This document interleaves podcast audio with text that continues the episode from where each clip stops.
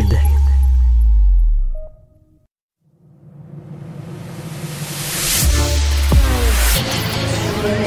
manie l'idée, il manie l'idée.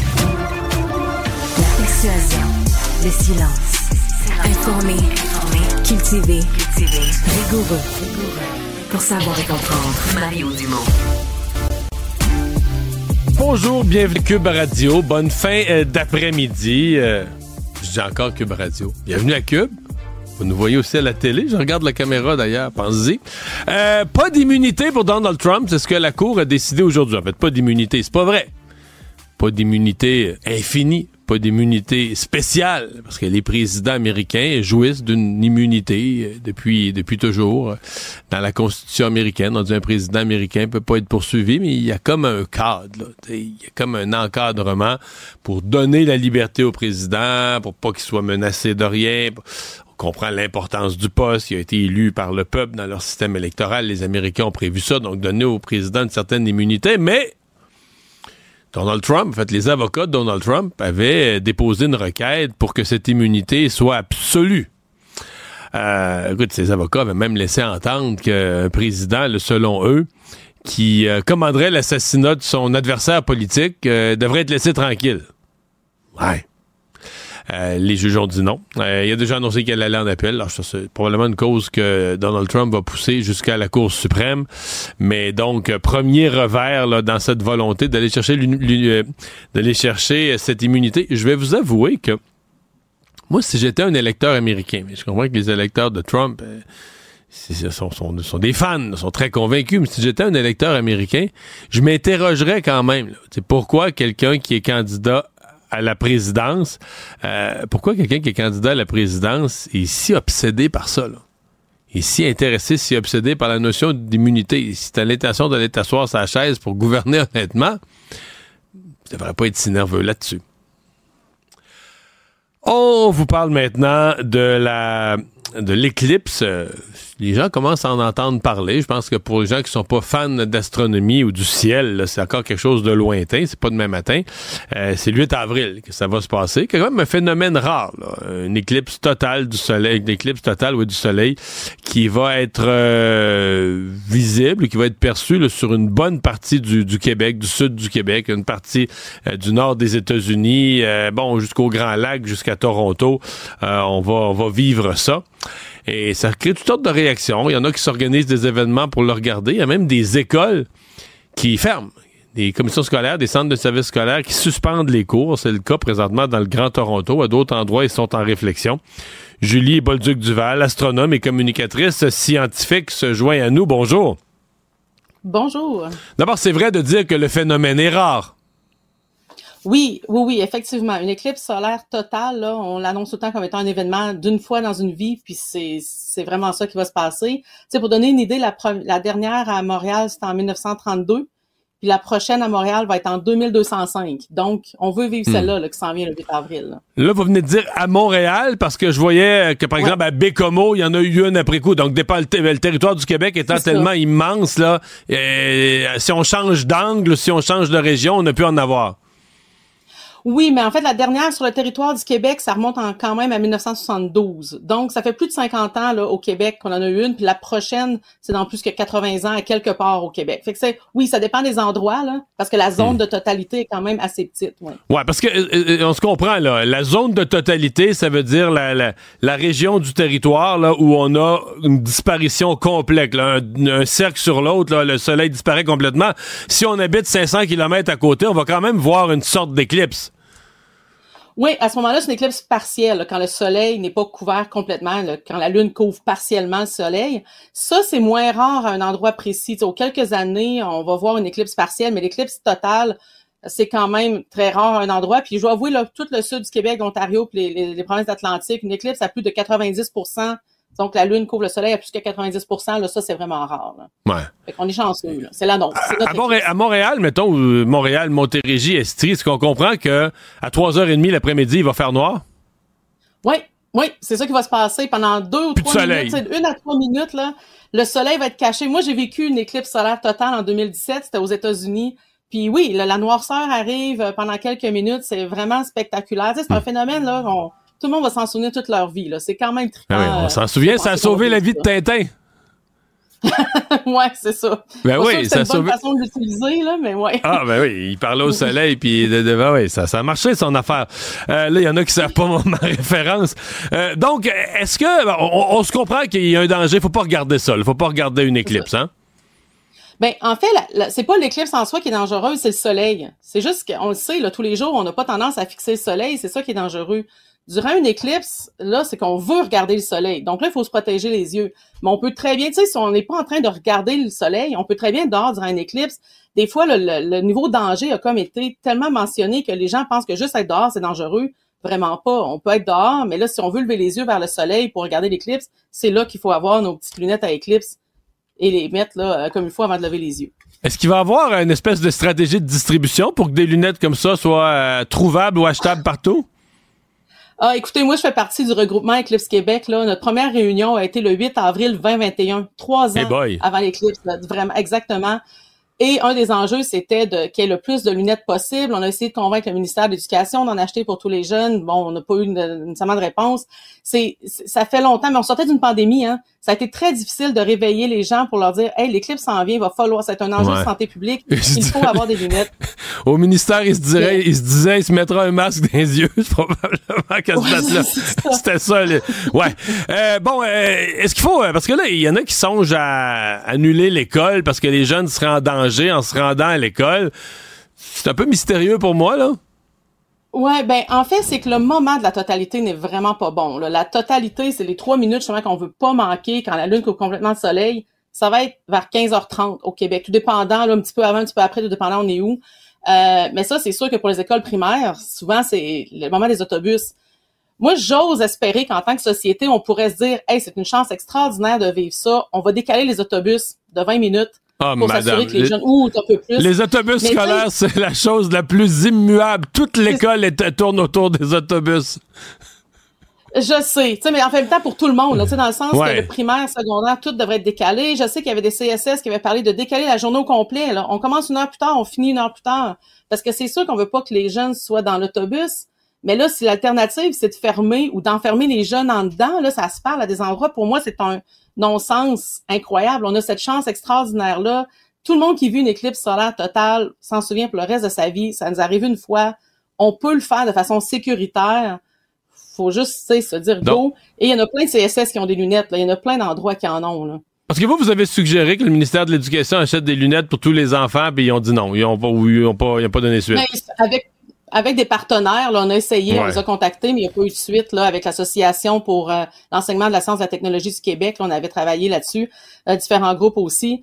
Euh, des lunettes, il y en a qui se sont occupés tout de suite, ils ont dit oui, go, on en achète. Il y a des écoles qui en ont acheté, mais pas seulement tout le CSS. Fait que c'est très variable d'un endroit à l'autre. Ceux qui en veulent, là, je le mentionne rapidement, le site eclipsequebec.ca, c'est la référence au Québec. c'est justement le regroupement Eclipse Québec, les acteurs du milieu de l'astronomie. On a créé un site et euh, il y a une page qui mentionne des points de vente. OK. OK, donc il y a des points de vente. Euh, est-ce que je comprends qu'il va y avoir un livre au sujet de l'éclipse?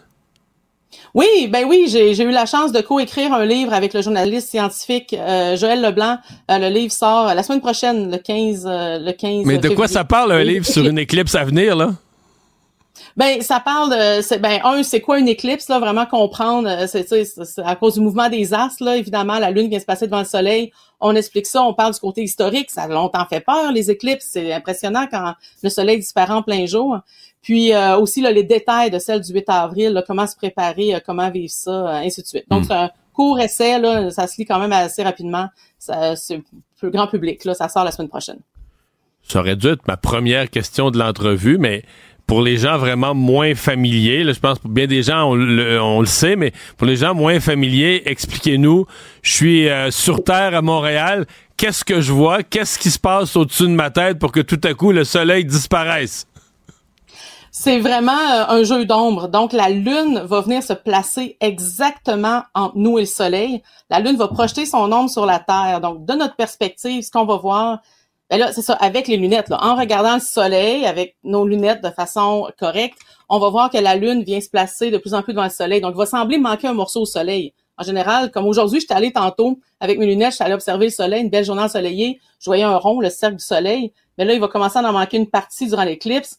Et là, durant la totalité, euh, ça, ça dure juste quelques minutes, mais là, la lune va complètement couvrir le soleil. Et hmm. c'est là, c'est magique parce qu'on peut enlever nos lunettes. Le soleil est tout couvert. On peut enlever nos lunettes durant la totalité et le, spectacle autour est vraiment différent. Là. Il fait sombre. Euh, c'est très, très beau. Mais en tout, là, tout ça va durer un peu plus que deux heures. C'était ça ma question, là. OK. OK, OK. C'est combien de temps en tout qu'on va commencer à voir, mettons, le premier petit croissant de lune apparaître sur le bord du soleil jusqu'à temps qu'elle est complètement passée? Deux heures?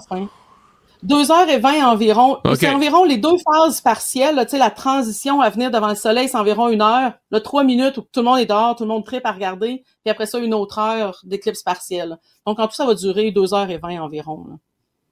OK. Bien, on va surveiller ça. C'est passionnant de vous entendre le, raconter. Euh, merci beaucoup d'avoir été avec nous aujourd'hui. Ça me fait plaisir. Merci. Au revoir. Bye bye. Les rencontres de l'air. Lieu de rencontre où les idées se bousculent. Où la libre expression et la confrontation d'opinions secouent les conventions. Des rencontres où la discussion procure des solutions. Des rencontres où la diversité de positions enrichit la compréhension. Les rencontres contre de l'art. Politique avec Marie Monpetit. Bonjour Marie.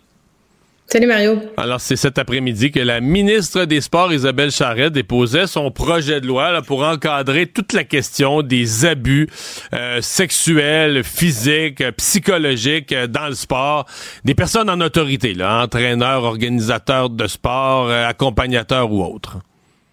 Ouais, c'est un projet qui était euh, pour le moins très très attendu. Tu sais, ça fait longtemps qu'il y a toutes sortes d'histoires d'abus dans le sport euh, chez les euh, chez les jeunes athlètes, là, chez les chez les enfants. Là, malheureusement, il y a eu beaucoup de cas dans la dernière année, ben bon, des cas qui remontaient peut-être dans certains cas, mais qui ressortaient dans le milieu scolaire aussi.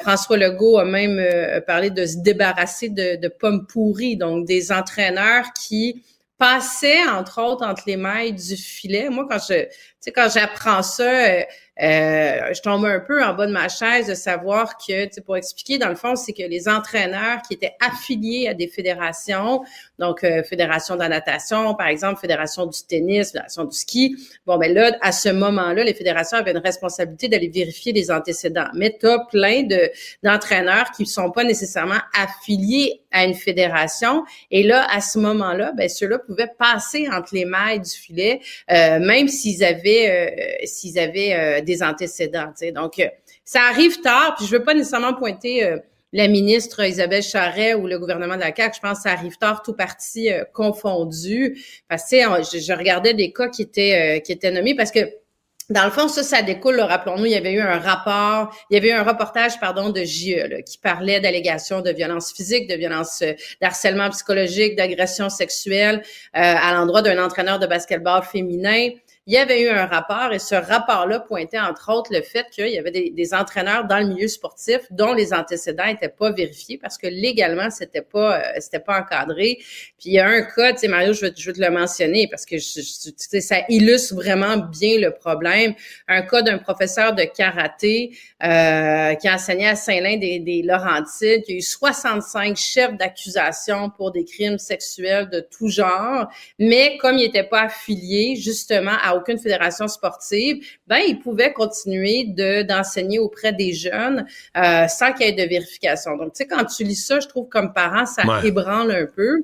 Et là c'est ça entre autres que ça vient euh, que ça vient encadrer. Mais tu sais quand je te dis que je tombe en bas de ma chaise, moi je tombe autant en bas de ma chaise euh, quand on a eu les discussions dans les dernières semaines d'apprendre que des enseignants aussi qui sont dans un centre de service qui ont un rapport disciplinaire, qui a quelque chose qui arrive avec une élève, entre autres, agression, peu importe, et qui, qui vont dans un autre centre de service, qui passe de Laval, par exemple, à Montréal, pour donner un exemple, que le dit centre de service peut pas avoir accès à son, à son dossier disciplinaire. Tu sais, c'est ça dépasse l'entendement parce qu'on a l'impression qu'on est dans une société où on a réfléchi à tout ça, où quand on met nos jeunes dans un contexte avec des adultes euh, qui ne sont pas des proches, ne sont pas des parents, qui sont encadrés par un milieu scolaire ou par un milieu sportif, tu te dis, ben, Colin, je que les vérifications ont été faites. Ben non, pas nécessairement. C'est pas nécessairement prévu.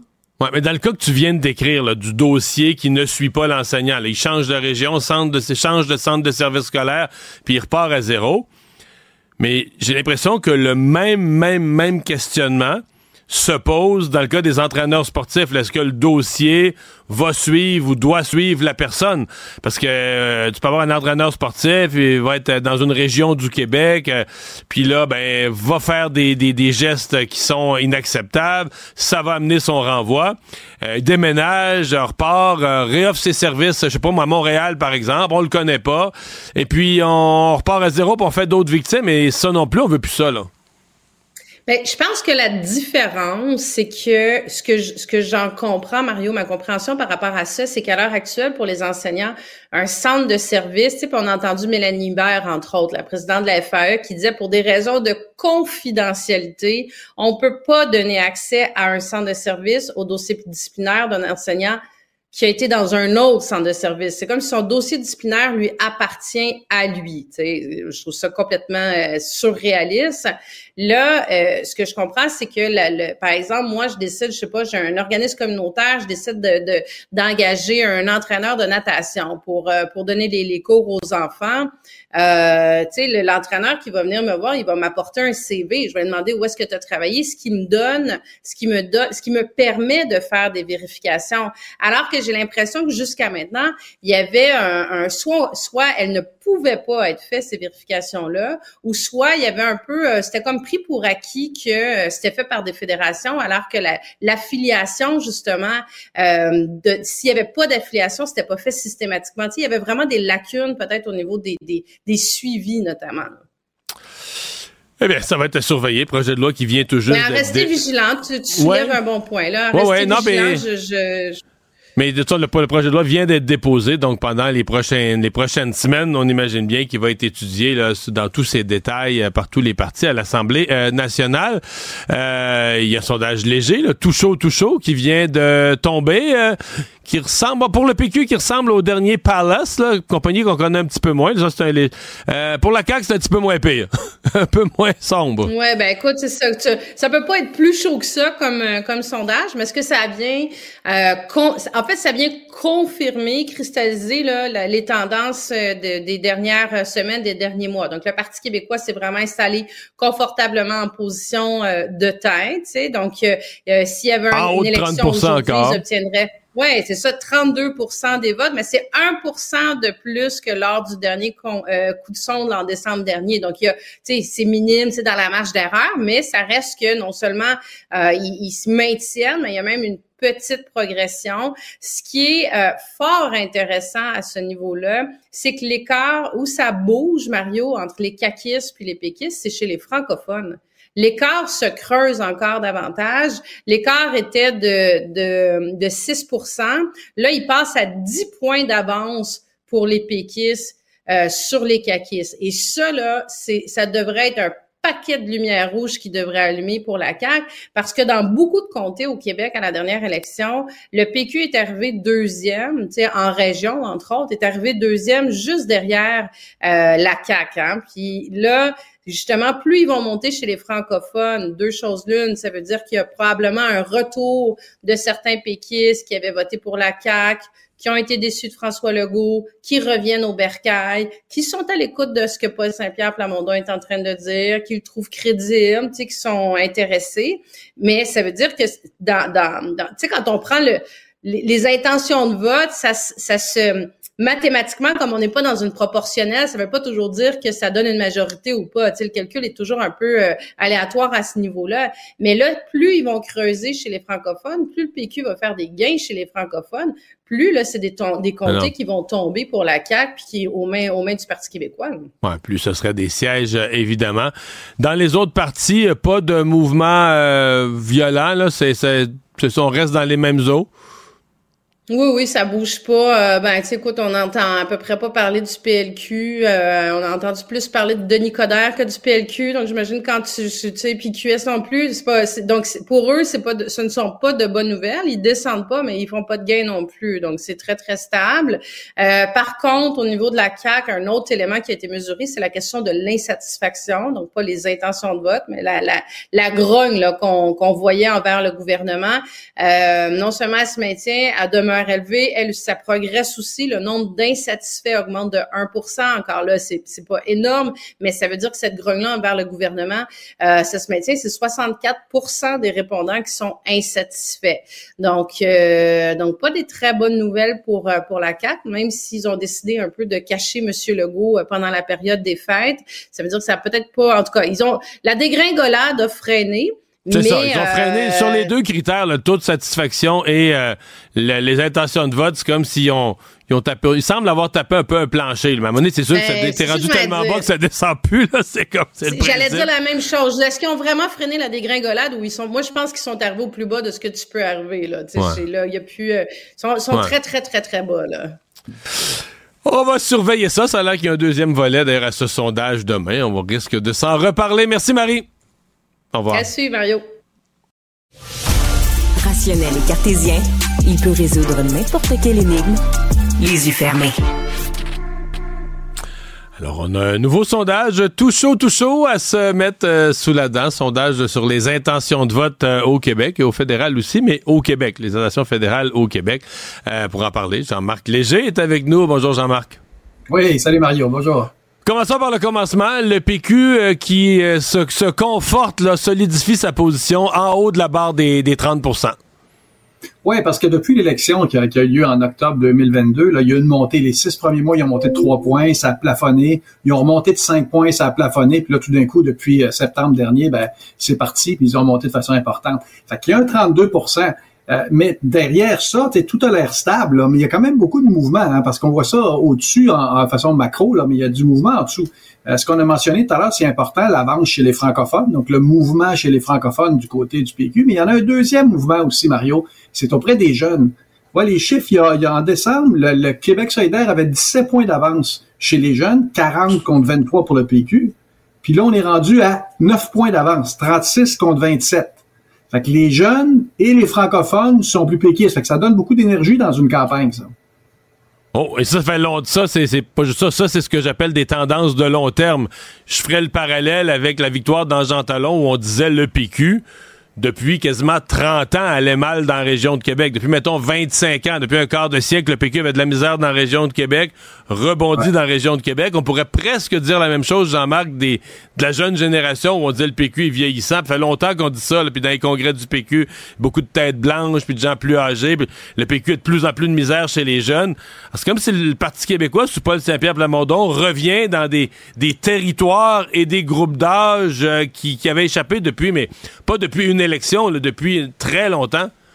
Oui, parce que c'est un peu comme rafraîchissant pour les électeurs qui cherchent toujours la nouveauté. Hein. Dans une campagne électorale, Paul Saint-Pierre Plamondon était le nouveau dans la campagne, mis à part Éric Duhem, là, et il y a eu toute une effervescence autour de ça. On aime la, nouvelle génération, puis c'est ce qu'il représente. Il fait la politique un peu à la Jack Layton, là, de bonne humeur, toujours positif. Il y, a, il y a des éléments, dans le fond, qui a accroché avec les gens. Mais, mais au départ, Mario, c'est d'abord l'insatisfaction à l'égard du gouvernement. Ça commence par là ça commence fait que ce, gouvernement-là été très mobilisateur pendant son premier mandat. On parle de la gestion de la COVID, de la loi 21, la loi 96, qui étaient dans le fond des prises de position qui mobilisaient.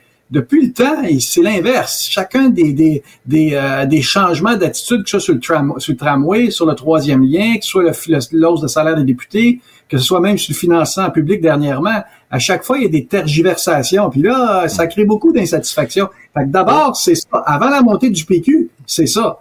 Mais Jean Talon a cristallisé qu'il y avait vraiment une alternative. Et là, toutes les anti-CAC, là, sont il y en a beaucoup qui sont passés au PQ. Dans le sondage aujourd'hui, la satisfaction envers le gouvernement est à 35% ce qui est assez bas. Euh, t'as-tu souvenir, t'as-tu souvenir par cas où on était, euh, mettons, au moment de l'élection générale, puis à quel rythme la, la satisfaction est descendue? On était en haut de 50% au moment de l'élection il y a, il y a 15-20 mois, là. Ouais, avant, il y avait la, crise de la COVID, on a atteint 80 pendant oh ouais, non, là, oublie ça, on n'en parle plus, ça, c'était trop élevé, là, ouais. Mais, ils ont tenu longtemps, c'est ça qui est exceptionnel. Il y avait monté haut, tous les premiers ministres à monté haut, là, ils ont baissé à travers le Canada, puis François Legault s'est maintenu très, très longtemps. À l'élection, il était autour de 58% Il y a un an, il était à 53 Fait qu'ils ont perdu 20 points en un an. Mais le pire derrière ça, de, satisfaction, ils ont perdu de la satisfaction pendant un an. Mais le pire derrière ça, c'est quand tu regardes le 33, parce que c'est 33% quand tu regardes le 33, tu as 5% seulement de gens qui disent très satisfaits. Puis si tu vas de l'autre côté du spectre des gens qui haïssent le gouvernement, tu en as 34% Qui sont très insatisfaits. Très insatisfaits. C'est les extrêmes, là.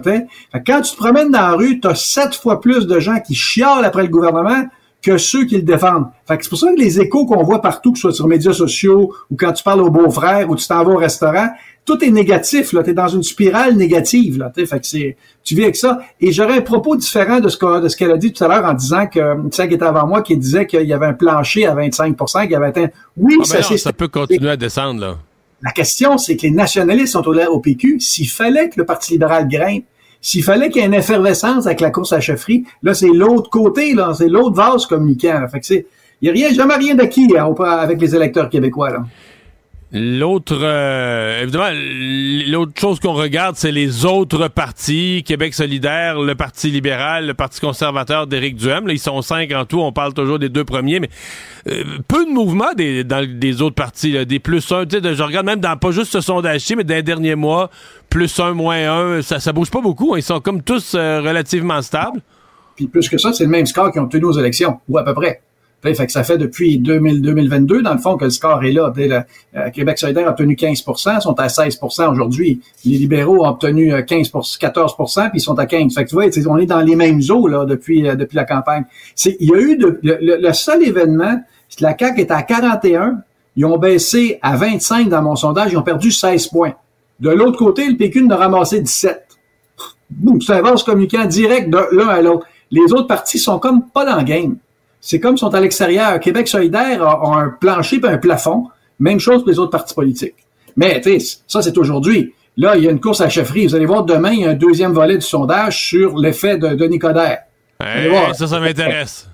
Ben, c'est pour ça. Fait que là, vous allez voir ça, des mouvements là, qui se créent. C'est pour ça que, c'est ça que je disais tantôt, là, faut faire attention quand on parle de plancher, là. Il y a du mouvement dans l'opinion publique. Parce que moi, j'ai fait rire de moi, là, en disant que Denis Coderre était à surveiller et tout ça. J'ai hâte de voir tes chiffres, là, parce que je continue à penser que, mon pif est pas si délicat. En région, entre autres, moi, je pense qu'on sous-estime. Euh, c'est bizarre parce que les gens le voient maire de Montréal. Mais moi, ce que j'entends, c'est en région, les, Denis Coderre, c'est un gars de Joliette, là, à la base, puis tout ça. Même s'il a fait sa politique à Montréal, les gens des régions aiment son langage. Donc, moi, qu'il y a des, des, libéraux traditionnels des régions qui reviennent de Denis Coderre, je serais le gars le moins surpris de la Terre. Je vois ton sourire en quoi. Toi, t'es c'est tu me dirais. bon, euh, Jean-Marc, bon, évidemment, je reviens sur la satisfaction. Robert Bourassa disait c'est la chose qu'il faut euh, le plus surveiller. Euh, si t'es François Legault aujourd'hui, est-ce que tu as les yeux plus rivés sur le taux de satisfaction que sur les intentions de vote à court terme, dans d'autres termes? Est-ce que tu penses qu'un gouvernement doit travailler sur ce critère-là s'il espère remettre de l'air dans, l'autre ballon, celle des intentions de vote un jour? Oui, c'est sûr que l'intention, la satisfaction est à 33, le vote est à 25. donc, tu as 8% de Québécois qui se disent satisfaits de ce que M. Legault et son gouvernement font, et, euh, mais qui votent pas pour lui. c'est sûr que c'est, c'est là qu'est la clé. Euh, comme dit M. Bourassa, disait que l'intention de vote, c'est la satisfaction, c'est l'intention de vote future. Bon. Dans ce cas-ci, c'est qu'on a une descente des deux en même temps. Puis tôt ou tard, plus on va approcher l'élection, plus les deux variables vont se vont se toucher. Euh, fait que oui, c'est sûr qu'ils peuvent s'accrocher à ça. L'avantage, c'est que la descente n'est pas aussi forte que ce qu'on a vu dans le sondage il y a deux semaines. Là. Fait que c'est, au moins là, il y, a une stabilité. La question, c'est la popularité personnelle de François Legault qui, elle, a été atteinte euh, de façon directe. Vous allez le voir demain là, sur ses chiffres de popularité. Fait que lui qui était l'amiral, le, le, général en avant, euh, qui était de toutes les batailles, c'est plus lui qui tire le parti vers le haut. Fait que là, qui d'autre? Il y, a un problème là, parce qu'il a occupé toute la place là, pendant quatre ans. je me rappelle, Mario, au retour de Robert Bourassa, le Robert Bourassa 2 en 85, là, pendant le premier mandat, là, tu ne le voyais nulle part. Il jouait la carte de l'équipe, l'équipe économique. Et que ça l'a aidé beaucoup à 89. Il y a eu une victoire fracassante, là, parce que les gens ne se sont pas écœurés de lui. Le problème, c'est quand tu vois un politicien à longueur de journée, au début, tu le trouves sympathique, mais à longueur du gars passant à autre chose, là, il a été surexposé par un certain, pendant un certain temps. C'est pas toute sa faute, là. La, la, COVID a fait qu'il a été sur, surexposé. Mais ça, ça crée qu'aujourd'hui, il n'y a pas beaucoup de conditions gagnantes autour. Là. Fait ils ont réussi à freiner la baisse. Ça, c'est le message d'aujourd'hui. Jean-Marc, merci. On voit la suite demain. Au revoir.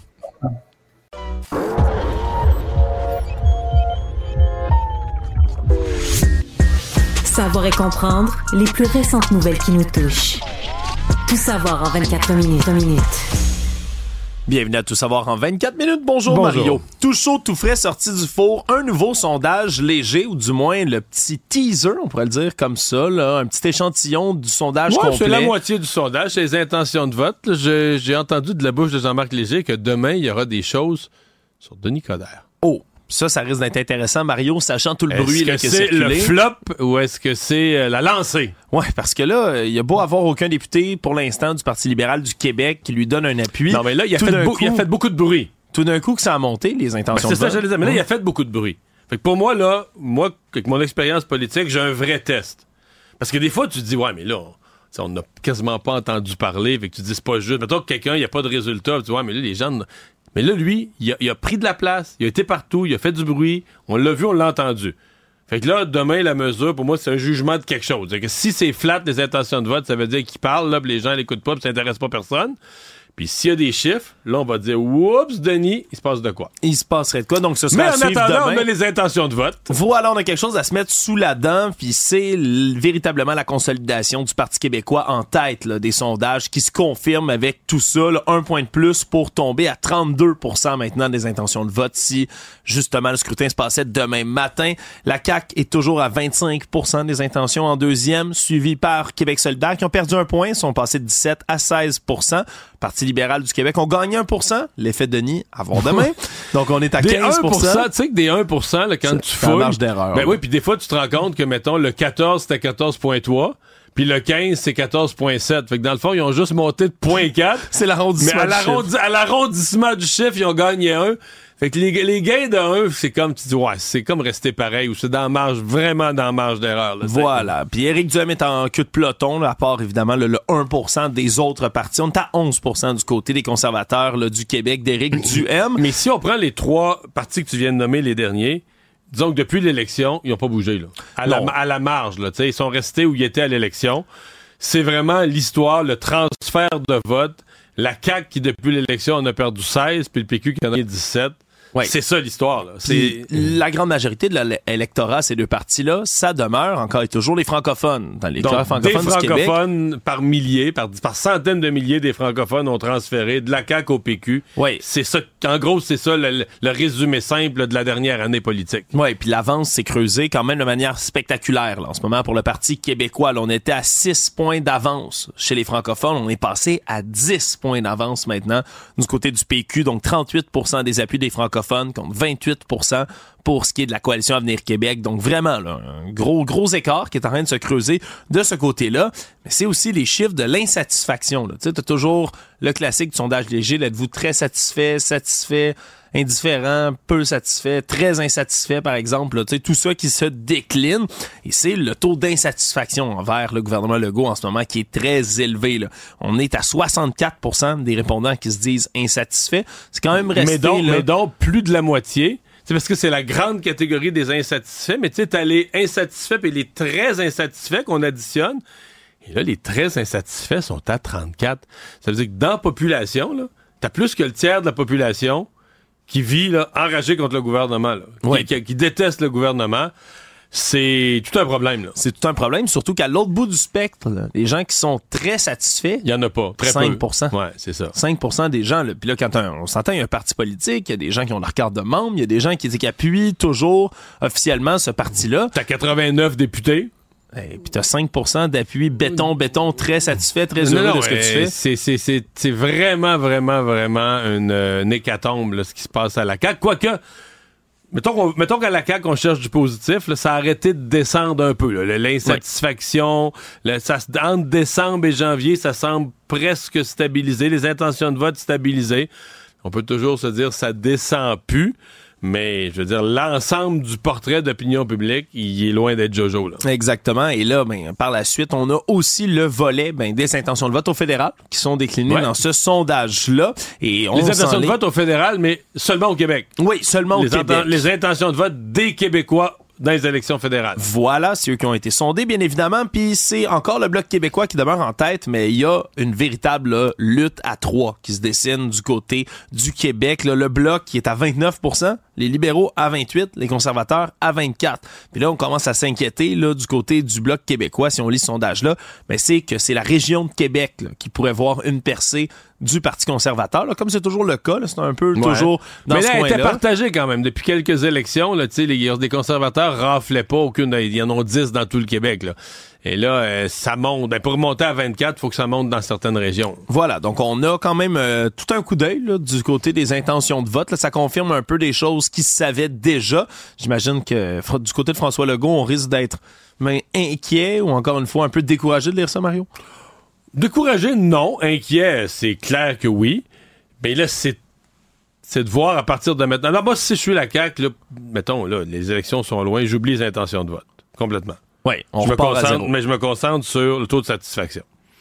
Faut que je, faut que j'arrête les gestes qui ont l'air fous, qui montrent les très insatisfaits, qui choquent des gens. Donc, faut calmer l'insatisfaction et trouver quelques dossiers forts, quelques dossiers économiques pour faire monter, ne serait-ce que deux, trois points, mais le nombre de satisfaits. Juste inverser les courbes. Oui. Euh, Puis là, en se disant, ben, si l'insatisfaction se calme, s'il y a un petit peu plus de gens, de gens satisfaits, ça va finir par percoler des intentions de vote. Moi, si je suis la CAQ, c'est ça, c'est ce critère-là que je regarde. Mais là, c'est, s'il n'y a rien de plus dur à revirer que des courbes de satisfaction et insatisfaction, parce que ça veut dire que les très insatisfaits, eux, eux sont en maudit contre le gouvernement, ils le disent à la journée longue. Ils vont pas passer de très insatisfaits à satisfaits le matin. Non, non, t'as 34% qui a là, puis il, il influence les autres. T'as 34% de la population qui, à longueur de journée, chiale contre le gouvernement. Fait que là, tu comprends, pour pas qu'eux influencent les autres, il faut que t'endigues ça, là. Savoir et comprendre, tout savoir en 24 minutes. Toujours à Québec aujourd'hui, on présentait le projet de loi de la ministre du Sport, du Loisir et du Plein Air, Isabelle Charret, qui s'en vient étendre l'obligation de divulguer les antécédents judiciaires pour toutes les personnes qui sont en position d'autorité dans les sports, mais près des jeunes sportifs. Maintenant, ça va s'appliquer aussi en dehors du milieu scolaire, en dehors des fédérations sportives. Parce que c'était bien ça le problème qui avait été révélé dans le rapport qui était commandé par le ministère de l'Éducation. On trouvait qu'il y avait des lacunes importantes dans le processus de vérification des antécédents comme ça, ce qui fait en sorte ben, qu'il y avait des gens qui œuvraient près des jeunes, mais qui n'étaient pas affiliés à une fédération, qui n'étaient pas dans le milieu scolaire. Et ça, il y en a beaucoup dans le loisir. Mais eux, il n'y avait aucune vérification qui se faisait. Et donc, on a pu se rendre compte, mais qu'il y avait des débordements assez épouvantables. Merci, là, par exemple, le cas de Réal Chaillé, un professeur de karaté, l'homme de Saint-Lin-des-Laurentides, en ce moment qui est visé par 65 chefs d'accusation pour des crimes sexuels de tout genre. Puis lui, faisait au-dessus de 20 ans qu'il œuvrait auprès des jeunes athlètes. C'est un entraîneur, c'est un arbitre, mais il n'était pas affilié à aucune fédération. Qu'il n'y avait pas de vérification d'antécédents nulle part. Et donc, on a révélé le projet de loi aujourd'hui qui va mettre en place aussi un protecteur de l'intégrité dans le sport et du loisir. Qui va venir remplacer avant, on avait ce qu'on appelle un officier indépendant des plaintes qui, lui, ben, avait pas le pouvoir de déclencher des enquêtes quand il jugeait que c'était pertinent. Maintenant, ben, le nouveau poste du protecteur va avoir ce devoir mais aussi ce droit-là de le poser. Donc, c'est quand même une amélioration là, qui risque de se poser de ce côté-là. Ouais. Puis, ça répond à des volontés aussi qui étaient transpartisanes, Mario, parce qu'il y avait eu une commission là, transpartisane avec toutes sortes de partis qui venaient témoigner autour de ça, puis qui ont réclamé des mesures comme celle-là. Moi, écoute, on, veut, on veut tout ça. là. On veut voir arriver ça, les mesures pour protéger nos jeunes, il n'y a aucun doute.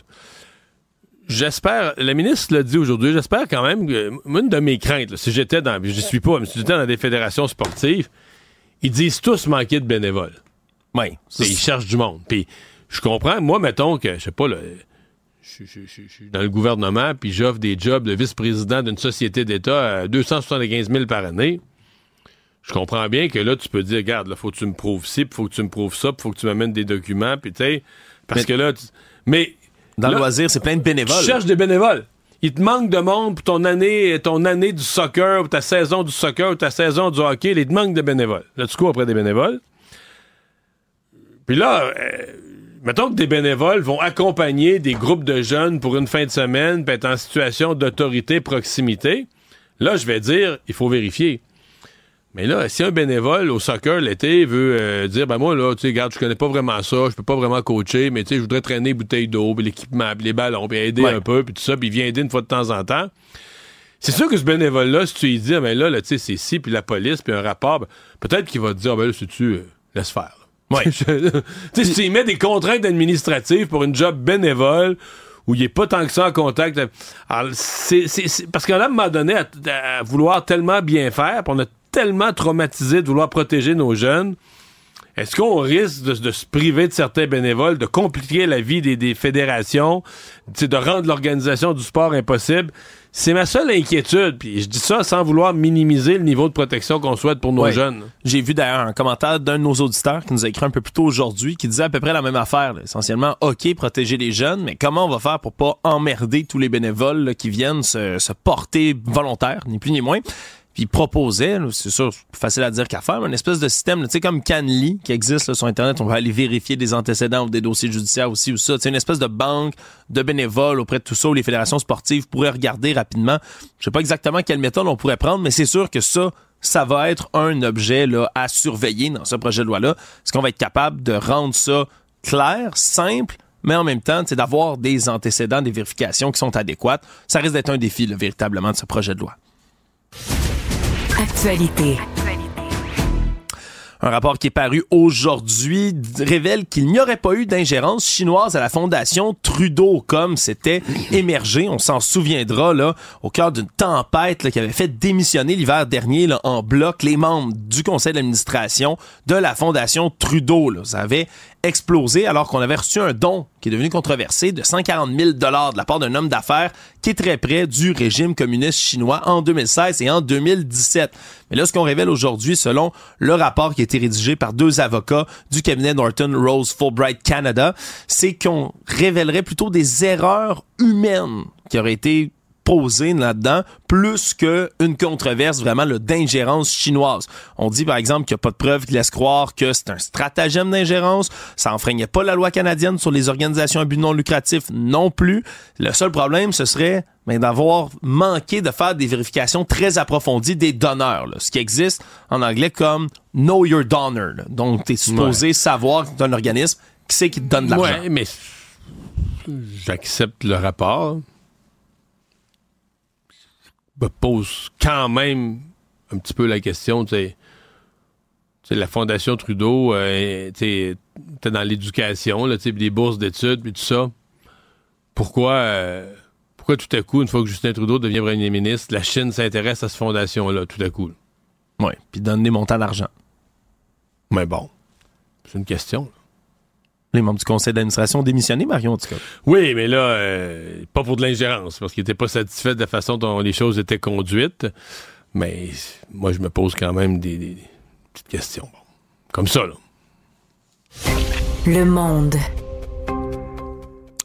La ville de Victoriaville a pris une décision qui a fait beaucoup jaser lundi soir, soit celle d'annuler un spectacle gratuit d'Éric Lapointe qui devait se tenir cet été dans le Victo Fest. Tout ça, bien sûr, avec le reste là, du passif de violence conjugale qui traîne, là, qui est associé autour d'Éric Lapointe. Là. Ça tout ça a éclaté la semaine dernière, vendredi, quand la maison d'hébergement, le Volte-Face, qui vient en aide aux femmes victimes de violence conjugale, a dénoncé dans une lettre ouverte le fait qu'on vienne présenter un spectacle gratuit d'Éric Lapointe. Parce qu'il y a des spectacles dans le Victorfest qui sont payants et il y a des spectacles grand public, on va attirer le plus de monde possible, qui sont, eux, complètement gratuits. Et, et s'ils sont gratuits, ils sont pas gratuits. Ils sont gratuits parce que on prend l'argent des subventions de la ville, on prend, ils, ils font, comme on dit, ils font un pote, là, le budget du festival, puis avec cet argent-là, ils créent les événements gratuits. Donc, quelqu'un paye, donc, visiblement, des autorités publiques. Oui, et là, ben, la décision a été prise, finalement, du côté du conseil municipal de Victoriaville, là, de demander directement au VictoFest,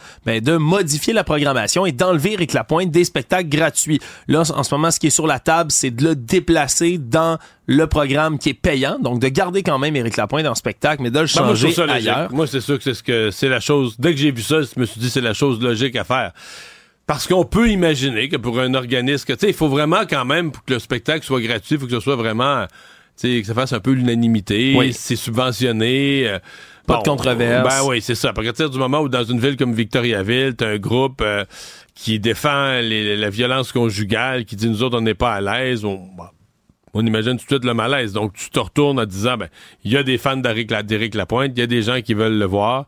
Euh, ben, il faut partie du festival, mais chacun paiera ses billets. Là. Que mm. Ça me paraît être la la solution logique en pareille circonstance. Voilà, surtout que dans les arguments qui étaient présentés par la maison La Volte-Face, on disait que en 2020, en décembre 2020, Victoriaville s'était proclamée la municipalité alliée contre la violence conjugale. Donc, qu'avec en vertu de ces propos-là, ce serait un peu illogique de présenter un spectacle de quelqu'un comme Éric Lapointe qui a été trouvé coupable, je le rappelle, en 2020, d'avoir violenté une femme un an auparavant.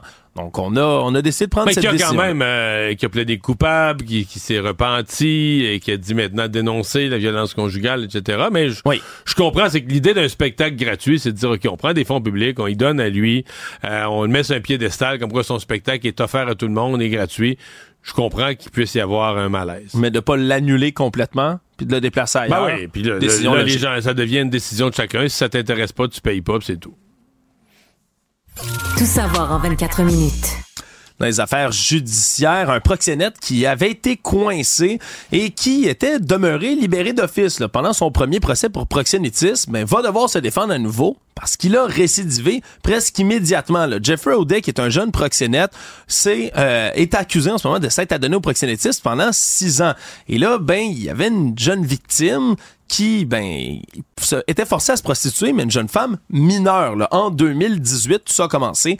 Il rencontre une adolescente en fugue, décide ben, de l'aider à se prostituer, ni plus ni moins, là, devient son pimp, son proxénète, et là, ben, va la faire enchaîner les clients, mais en sachant pertinemment que c'est une jeune femme de 17 ans et donc qu'elle est mineure.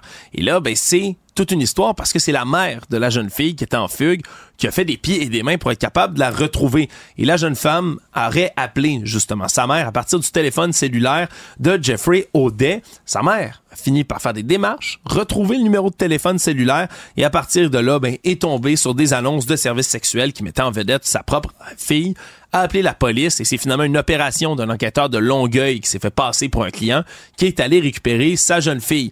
Et là, dans son procès, mais le jeune Jeffrey O'Day, lui, s'est défendu, a dit que l'ado était volontaire puis que c'était euh, donc de son ressort de faire ça problème, c'est que le juge Antoine Piché, ben, l'a quand même condamné pour proxénétisme parce que, selon lui, hmm. ça tombe pas du tout sous le sens. Quand tu une victime qui est mineure, qu'elle soit volontaire ou non, ça ne veut rien dire. Et là, ben, cette fois-ci, va aller en prison, là, durant le reste de son procès. Il doit revenir... parce que dans l'histoire, il y a ça, là. Il y a qui a été condamné pour euh, un crime grave, puis... Euh, parce que l'an dernier, il s'est fait juger pour proxénétisme. Il avait été reconnu coupable, mais tout le long des procédures, il était en liberté. Et là, on comprend qu'à la seconde où il était plus en liberté, ben, où il a, retrouvé sa pleine liberté, ça donne au proxénétisme à nouveau. Donc là, on... C'était tout un... Tu sais, moi, ce qui me choque là-dedans, c'est... je regardais ça deux angles l'angle de la protection des, victimes potentielles. OK, il fait une victime, il y a tout un processus d'enquête. Euh, puis finalement, bon, euh, il se passe rien, il fait jamais vraiment de prison, c'est jamais vraiment sévère, puis il recommence, puis ça prend... C'est comme si ça prend une autre victime. Euh, faut qu'il leur fasse le crime pour que la justice agisse, mais cette fois-là, pour vrai. La deuxième affaire, c'est que si je regarde ça du point de vue du contribuable, ben niaiseux, moi je veux, que, je veux que le crime arrête dans ma société, comme contribuable, on vient me chercher mes taxes et mes impôts. Toute la première fois, là, Là, on a payé des policiers. On a fait une enquête. On a fait un procès. On a déposé la preuve. On a payé le greffe de la cour. On a payé le salaire du juge. Un gros maudit tour de roue dans le vide pour arriver à un gars qui, qui est pas repentant, qui est pas puni, qui est pas repentant, puis qui recommence tout de suite. Oui, puis dans tout ça... là, là, on reprend l'histoire que je viens de nommer. Là, on repaye un policier qui est allé l'enquêter, qui l'a arrêté, qui a monté de la preuve. On va faire le procès, on va repayer le juge. Puis dans tout ça, il y a des victimes en ben plus. qui, elles, on a fait deux fois des victimes. Qui doivent passer dans le tordeur de la justice aussi. Absolument. Puis même si on s'entend, ça s'est amélioré, il y a eu des projets de loi déposés pour être capable d'améliorer le système de justice pour les victimes d'actes à caractère sexuel. C'est pas parfait encore, là. moi, dans mon livre à moi, après la première fois, là, que tu sois plus clément à offrir une sortie de prison, d'abord, il faudrait qu'il fasse de la prison, puis une sortie de prison, mais là, il faut, moi, qu'on me dise, OK, la commission des libérations conditionnelles, vraiment, elle a une conviction solide, que l'individu, c'est fini le proxénétisme, puis il fera plus, il retourne pas dans le crime. Il y a une job, Il y a une job, une job honnête avec une vraie paye. On, est sûr, il retourne là, il commence lundi matin, il, va être sérieux. Mais tu peux pas retourner du monde sans t'en occuper en étant certain. Qu'est-ce qu'il va faire la semaine prochaine? Ben, il va recommencer le crime. Ah il va recommencer le proxénétisme. OK. Puis on est d'accord, on est correct avec ça. Ben là, qu'est-ce que tu veux? La justice, les prisons sont pleines. Mais ça donne ça. C'est... Bon, c'est assez. Économie. En dehors euh, des tours de vis ou des tours de lousse que donne la Banque du Canada. Mais c'est rare qu'on peut voir le gouverneur de la banque là, se promener pour faire des déclarations. Mais il était à Montréal aujourd'hui pour une allocution à l'hôtel Bonaventure. Il a pu répondre à toutes sortes de questions qu'on pouvait, que pouvaient lui poser les journalistes et les gens qui étaient sur place. Et ça a été bien évidemment ben, le moment de poser des questions sur le logement, le sujet de l'heure qui préoccupe tout le monde en économie. Parce que, selon un peu tout le monde, ben, en ce moment, le prix trop élevé des logements est un véritable problème au Canada, puis ça contribue particulièrement. C'est devenu le facteur en puissance pour le taux d'inflation au Canada. Mais pour Tiff Macklem, le gouverneur de la banque, ben on peut pas tout de suite toucher au taux d'intérêt puis les redescendre trop vite parce que ben, l'inflation, oui, c'est ça qui le cause en premier, mais ça pourrait causer toutes sortes d'autres problèmes connexes par la suite. surtout que selon lui, ben, l'offre de logement, comme ça a été constaté dans toutes sortes de rapports, est pas capable de suivre de toute manière. Donc, on a, on a le droit de, il y a raison que c'est pas l'offre de logement, ce n'est pas un problème d'abord de la Banque du Canada. Oui, les taux d'intérêt n'ont pas aidé, mais les politiques des gouvernements, les politiques des villes, le problème de logement, les chiffres euh, énormes, l'inflation a été euh, notamment causée, on l'a dit, sur le logement par des chiffres d'immigration, tout à coup, en l'espace d'un an ou deux, qui sont passés totalement hors de contrôle. Donc, il y a des raisons fondamentales et l'inflation, on a beau dire, euh, tu sais, les taux d'intérêt ont joué un rôle sur le logement, mais l'inflation aussi, si lui, mettons, il fait pas sa job, puis il laisse aller l'inflation à 4-5% hmm. mais l'inflation, elle vient agir sur les matériaux de construction. L'inflation, elle vient agir sur les déterminants des coûts de construction, puis des coûts de logement aussi, là. Oui. Fait que, tu sais, c'est un cercle vicieux. Donc, il faut que tu contrôles l'inflation. Puis la seule façon de faire baisser, on l'oublie, mais la seule façon de faire baisser ou d'arrêter de monter le prix des logements, c'est que l'offre et la demande soient à l'équilibre. Oui. Puis là, ben, la demande est créée par un, accroissement de population énorme. Puis l'offre est pas là. On n'a jamais aussi peu construit qu'en 2023. Puis même le mois de décembre qu'on vient d'avoir les chiffres est encore pire que le reste de l'année. Donc, faut construire plus. C'est ça, il faut construire plus, il faut construire mieux, il faut construire plus vite. Alors, euh, M. McClum a raison de là-dessus. Autant, euh, c'est moi, je le blâme pour avoir été trop lent à agir au début. Je pense qu'on aurait pu attaquer l'inflation. Au début, il croit son erreur, puis le gouverneur de la Banque des, États-Unis, de la Fed aussi. Quand l'inflation est apparue à l'automne 2021, ils y ont pas cru. Comme ils ont commencé à agir trop tard, ils ont été obligés de nous commander de sortir un plus gros bat de baseball pour battre l'inflation parce qu'ils l'ont laissé lever de terre. Mais pour le reste, il a raison. C'est la crise du logement, c'est pas lui. Le monde. Une des nombreuses décisions de justice sur l'ex-président américain Donald Trump est sortie aujourd'hui alors qu'un tribunal en appel a rejeté sa demande d'immunité pénale qu'il avait formulée. Vous en souviendrez peut-être, là, M. Trump avait argumenté avec ses avocats qu'il devrait être immunisé pour tout ce qu'il a fait pendant qu'il était à la Maison-Blanche. En fait, lui veut une immunité complète et totale pour le président des États-Unis de n'importe quel geste, n'importe quel crime. Ouais, son argument principal, c'est que si un président est pas immunisé contre quoi que ce soit, puis c'est d'ailleurs une phrase qu'il a répétée aujourd'hui le par voie de communiqué après, après avoir entendu le jugement. Il dit que selon lui, ben, tous les présidents vont se faire poursuivre à la minute où ils sortent de leur office. Le problème, c'est que tous les présidents américains de l'histoire n'ont pas été poursuivis jusqu'ici, sauf lui, hein, en sortant d'office. Lui citait d'ailleurs ben, une jurisprudence là, de procédure civile qui avait été intentée en 1980 contre l'ancien président Richard Nixon. Le problème, puis ça a été cité aujourd'hui dans la décision, c'est que Richard Nixon se faisait poursuivre au civil pas dans une cause pénale, dans auquel cas ça n'aurait pas tenu. Et là, ben, on dit qu'il n'y a aucun motif à maintenir cette immunité-là. Donc, une grosse décision qui va être capable ben, de permettre à, la justice américaine de poursuivre, d'aller de l'avant pour le juger pour les tentatives de renverser illégalement les résultats de l'élection de 2020. Parce que c'est sur ce cas-là particulièrement qu'il voulait faire appliquer son immunité. Exactement. Donc, ce sera tout ça, là, un autre gros dossier à suivre. Économie. Savoir et comprendre. Tout savoir en 24 minutes. En terminant, Mario, on a pu voir aujourd'hui sur X, anciennement Twitter, le présentateur controversé américain Tucker Carlson dire qu'il va bientôt présenter, il n'y a pas de date d'annoncer pour l'instant, une entrevue avec le président russe Vladimir Poutine. Et oui, fait déjà un bon moment qu'on sait que Tucker Carlson là est très, du moins là, très indécis, très euh, controversé sur tout ce qui comporte à l'invasion russe de l'Ukraine. Ben on va aller plus loin. Moi, je sens qu'il veut réhabiliter. Là, il y a un amour des dictateurs qui partage avec Trump. Il y a un effort de réhabiliter Vladimir Poutine. Alors, moi, je, moi, de cette entrevue-là, je m'attends à ce qu'au sortir de ça. C'est ça, la euh, propagande russe, ni plus ni moins, poussée à Exactement. Tucker La propagande russe pa- passée ici, passée comme une entrevue et pour euh, réhabiliter que dans le fond, c'est Poutine qui a raison d'avoir attaqué, euh, d'avoir attaqué l'Ukraine et surtout que les Américains ne devraient pas s'en mêler. Ça risque d'être suivi, cette Ça risque de entrevue-là, ressembler Mario. à ça. Résumer l'actualité en 24 minutes, c'est mission accomplie. Pour savoir ce qu'il y a à comprendre, Mario Dumont. Isabelle Maréchal, Tous les trois mois, faut que tu arrives avec un nouveau produit, là. Tout le temps, tout le temps, tout le temps, tout le temps. Mario Dumont. Comme on dit en québécois que ça a fessé, là. La rencontre, Maréchal Dumont. Je sais pas comment on va y arriver. Bonjour Isabelle. Bonjour Mario. Ah, tu me parles de ce sondage sur la confiance qu'ont les Québécois dans leur euh, système de santé. Oui, la confiance ou le manque de confiance. ou le pas de confiance. que le pas de confiance, écoute, c'est assez incroyable. C'est un sondage euh, Palace Data euh, Qu- Québec 125 et l'actualité qui est sorti ces jours-ci. Et oui, je trouvais que c'était pertinent de, de le ramener parce que on n'en entend pas beaucoup parler, mais c'est quand même assez éloquent de ce qui se passe. C'est-à-dire que les Québécois donnent pas cher de la réforme du ministre de la Santé, Christian Dubé. Euh, il y en a deux sur trois qui sont extrêmement pessimistes de ce que cette réforme va donner. Je te rappelle, c'est une réforme qui a quand même demandé euh, 240 heures de, de, négo, que ça s'est fini par un baillon, et qui a pour mission de donner un accès, c'est vraiment le premier but de cette réforme-là de Christian Dubé, c'est, c'est de nous permettre d'avoir enfin accès à un médecin quand on a besoin, de plus qu'on ait à attendre à l'urgence, plus attendre euh, le bon vouloir d'une clinique. Tu sais, par exemple, j'ai une employée aujourd'hui qui, qui est malade. Euh, elle, a, elle a appelé sa clinique, son médecin de famille, qui pourtant essaye d'être le plus disponible pour tu possible.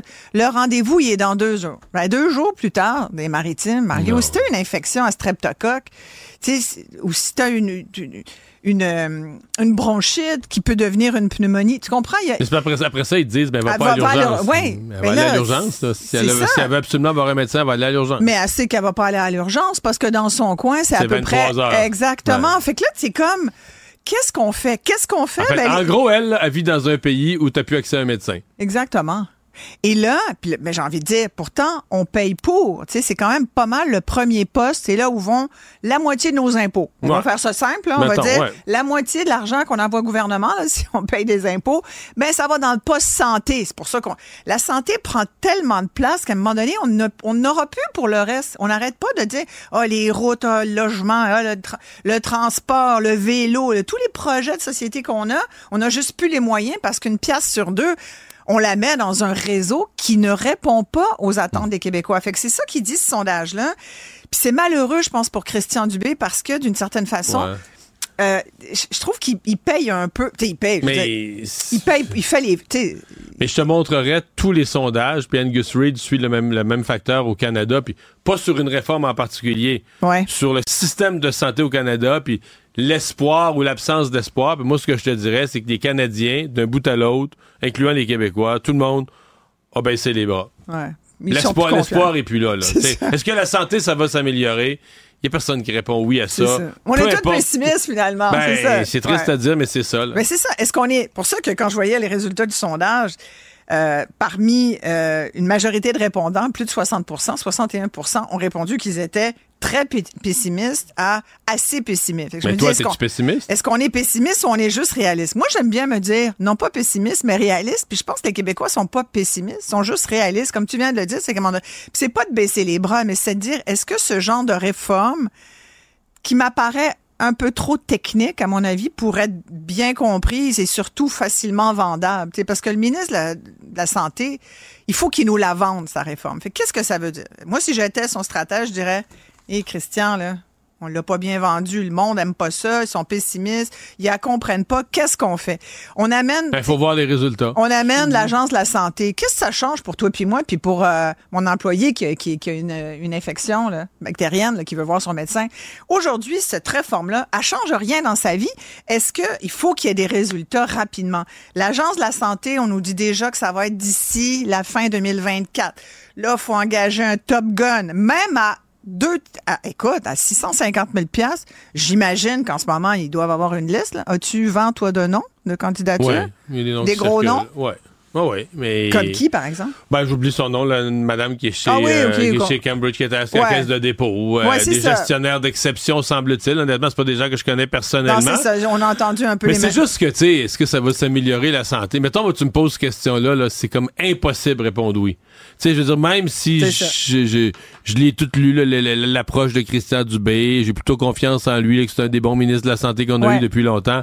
Mais tu sais, tu me demandes, est-ce que ça va s'améliorer la santé? On dirait que ma, ma tête, ma bouche peuvent pas répondre oui, à moins de rire. là. Mais tu sais, c'est comme, voyons, la santé, ça fait- depuis qu'on est, tout petit, là, Ouais, que ça marche pas. Est-ce qu'on est d'accord qu'il y a un problème? Je viens de te dire Ben, avant qu'on met la problème. moitié de nos impôts là, puis Moi, là, on est comme, on a baissé les bras, puis on n'y croit plus. Oui, mais on a mis en place au Canada. c'est comme la de- machine est devenue trop grosse. Ben, c'est ça qu'on a mis en place au Canada, un système unique, unique au monde de monopole d'État, en faisant croire au monde ça va être tout gratuit, ça va tout bien aller. Gratuit, ça marche pas. Les monopoles d'État, ça marche pas. On a mis en place toutes des bases qui marchent pas. Fait que là, tu sais, on a créé un, Un on a créé un cheval, Ouais. puis on veut du lait. Fait que, euh, on va attendre longtemps. Ben, je pense qu'on a, je pense qu'au début, le, le système, tu sais, ça commence à faire un, un petit moment depuis. euh, Ah, mais au début, les monopoles d'État, ça va toujours bien. C'est bon. Ouais. Parce qu'au au début, là, tu sais, c'est pas bureaucratisé. Tu Ouais. dis, dans les années 70, quand ils ont mis le système eu- de santé, c'était tous euh, des jeunes. ouais. C'était tous des jeunes, c'était pas bureaucratisé. Nouvel hôpital à Rivière-du-Loup, nouvel hôpital à Drummondville, et le monde se touchait. Tabarouette, le bâtiment est neuf. Il y avait un. Mais tu sais, au fil des années, ça s'encroute. Puis ça s'englue. Puis Mais- le syndicat défend son syndicaliste. Puis les docteurs défendent leurs droits de docteur. Puis tout- chacun son petit royaume, puis tout ça. Puis à un moment donné, le patient, il devient la dernière importance. Je sais, je suis très... Non, mais je suis tellement d'accord avec toi, mais es-tu d'accord pour dire, parce que là, on parle de la santé, puis je t'entends écrire ça, puis je me dis, mon Dieu, cette bureaucratie et cette espèce de d'embourgeoisement, quasiment, là, tu sais, ou de dire, bah, écoute, on est... Mais tout le monde a hâte de sa retraite. Tout le monde est tanné. Puis là, euh. on, part, on, pr- on prend les choses en disant, ouais, ça va être compliqué. Moi, j'entends tellement ça au Québec. Oh, ça va être compliqué changer ça. En tout cas, ça va être long, ça va coûter cher. C'est- comme, eh mon Dieu, tu te pars pas une start-up gagnante avec ça, là. Tu comprends que Ouais, mais- dans le discours puis dans l'attitude, t'es pas très winner, on s'entend. on, on enlève les partis politiques. Là. Mais même les un- gens, un- je un trouve. nouveau parti, là, génial, ça pourrait être- Mais il dit, Isabelle, t'es Ouais. passionnée d'éducation, t'as Ouais. eu des enfants, tu deviens ministre de l'Éducation. Ouais. Tu t'assois ici, en entrevue avec moi, puis je te dis, ah oui, la première chose que tu veux, toi, tu veux vraiment changer des belles choses que tu Ouais. as le goût de faire en éducation. Première chose, faut que tu t'entendes avec la FAE. Non, mais c'est clair. Faut que tu t'entendes avec la FAE. Avoue que tu te roules en dessous de la table en pleurant. Là. Dis, peu importe c'est quoi ton projet, qu'il soit le Ouais. meilleur au monde, si ton devoir c'est de t'entendre avec la FAE, Ouais. tes chances de réussite, ma chère, sont zéro. Mais c'est pareil en santé. Puis je blâme pas un Mais est-ce que syndicat. tu irais jusqu'à dire la politique, c'est plus l'outil qui rép... Tu y as cru, puis puis on y croit. Les fédérations de médecins, les syndicats de toutes sortes dans la santé, la façon de penser, les vieux cadres qui ont leur vieille méthode. Je veux dire, Christian Ah là, Dubé... mais là, t'es fataliste à l'os, là. Non, mais Là, tu comprends que si on- Christian Dubé. Là, là, qu'est-ce qu'on fait, là? Non, mais moi, je trouve ça intéressant, par exemple. Parce que ce raisonnement-là. On là, essaye, Il faut plus Christian de. Dubé il quelque nous faut chose, plus c'est de temps, les amis, là, parce que c'est une vraie réflexion de société, là, que tu lances, Mario. Tu dis, OK, là, puis je suis tellement d'accord avec toi, mais comment on s'y prend? Toi, est-ce que t'es es game d'y aller? Est-ce qu'on y va? Genre, OK, on le fait, là. On y va tous ensemble. Qu'est-ce qu'on change là-dedans? On remélange tout ça, là. On est, les, Ouais. les syndicats, tout le monde est d'accord pour repartir ça, là. Mais pas sur les mêmes bases. Parce qu'on va, on va, tu sais, dans 10 ans, on va dire la même affaire. Dans 20 ans, on va dire la même Ben là, chose. Christian Dubé essaye quelque chose. C'est pour ça que là, Mais je suis un peu, néga- chose, mais je suis un peu négatif aujourd'hui parce que tu m'amènes là, mais au fond de moi, j'espère qu'il va arriver quelque chose. J'espère que- que ça va aller mieux. Moi, je pense qu'il faut qu'il se voit plus, il faut qu'il nous l'explique, il faut qu'il vende aux Québécois, mais il faut qu'il agisse sur les médecins qui, pendant ce temps-là, moi, je trouve ça outrageant que pendant qu'on parle de tout ça, puis qu'on a l'air de dire, ben, écoute, le gros bateau de la santé, le difficile à faire bouger, là, il- pendant ce temps-là, il y a des médecins qui ont compris que la médecine aujourd'hui au Québec, comme ailleurs, mais beaucoup au Québec, parce que c'est pas partout comme ça ailleurs. C'est pas comme ça en France, par exemple. Mais au Québec, c'est une business payante. En plus, ton cours de médecine est payé par l'État. Ça coûte le même prix que si tu vas faire un cours de sexo ou un cours de com. Ou bon. Puis toi, après, tu peux te partir une Inc., là, une compagnie. Tu mets toutes tes dépenses là-dedans. Tu peux te mettre un petit salaire. Tu, Là, tu parles de ceux qui ont transféré au privé. Ah, moi, je trouve Mais ça ça- reste moi- des petits nombres. Là. ben, quand même, le nombre augmente. Si tu mets une courbe, Ouais, ouais. là, chaque année, ça augmente le nombre de médecins. Et quand tu regardes que de plus. Moi, je connais de plus en plus. Moi, j'ai beaucoup de gens autour de moi qui m'ont dit bah, j'ai payé. Toi, t'es pas membre d'une clinique privée? Non, je suis pas membre d'une clinique privée, non. Mais Ben, moi, euh, sincèrement, moi, oui, je tourne du bois. J'ai pas, j'ai pas été malade vraiment. jusqu'à maintenant, là. Mais euh, un jour, ça va bien arriver, j'imagine, vu que je vieillis. Mais, devenir mais- membre d'une clinique privée. mais, mais non, moi je vais dire, hey, moi je paye là, mon, mon argent va là. Moi je veux, je veux qu'on me Ah, rende moi, des je comptes paye comme des impôts, j'ai pas Mais ça toi, que- es-tu membre d'une Ben clinique? oui, c'est sûr. T'es- Ah ouais? Ben voyons. Mais là, c'est Je vais que jamais, là. Je paye pour rien, mais je suis pas malade. Je un, du bois. tu nourris un système parallèle. Non, j'ai accès à un docteur. Oh non, moi je trouve que ben oui, mais là c'est ça, t'es fataliste, tu nourris le système parallèle. Moi je refuse de nourrir le système parallèle. Je refuse ça. Mais je trouve qu'il faut les gérer, par exemple. C'est une discussion qu'il faut faire. Mais là, moi, en même temps, je m'en vais pas encombrer le réseau public, là.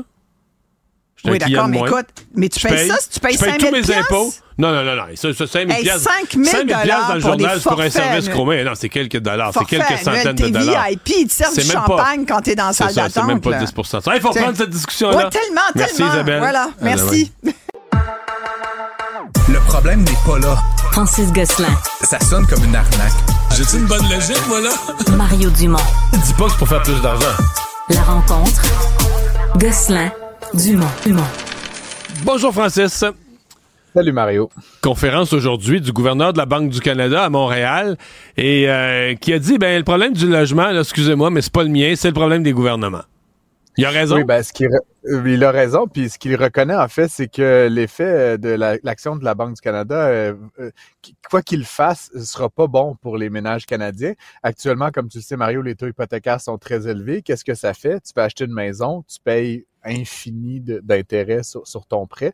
C'est très rare les Canadiens qui achètent une maison cash, là, on va se le dire. Les gens financent à 80, 90, 95 Et puis évidemment, si les taux venaient qu'à baisser, ce qui est, semble inévitable maintenant, ben, éventuellement, on va payer moins d'intérêts, mais tout le monde va se ruer sur le marché immobilier. Et qu'est-ce que ça va Les faire? prix vont ça va faire augmenter le prix des, Ben oui. des, des propriétés. Fait c'est bien, là, tu vas payer plus de capital, moins d'intérêts, mais au final, le paiement mensuel, il sera pas réglé. Puis dans le locatif, puis dans Ouais. toutes ces autres variations, il n'y aura pas d'impact net vraiment de l'action de la Banque du Canada. La seule solution, je sonne comme une cassette brisée, Mario, mais c'est de construire du logement au Canada. Ouais, c'est un peu la tu- à sonnes comme une cassette euh, parce que parce que c'est ça le fait.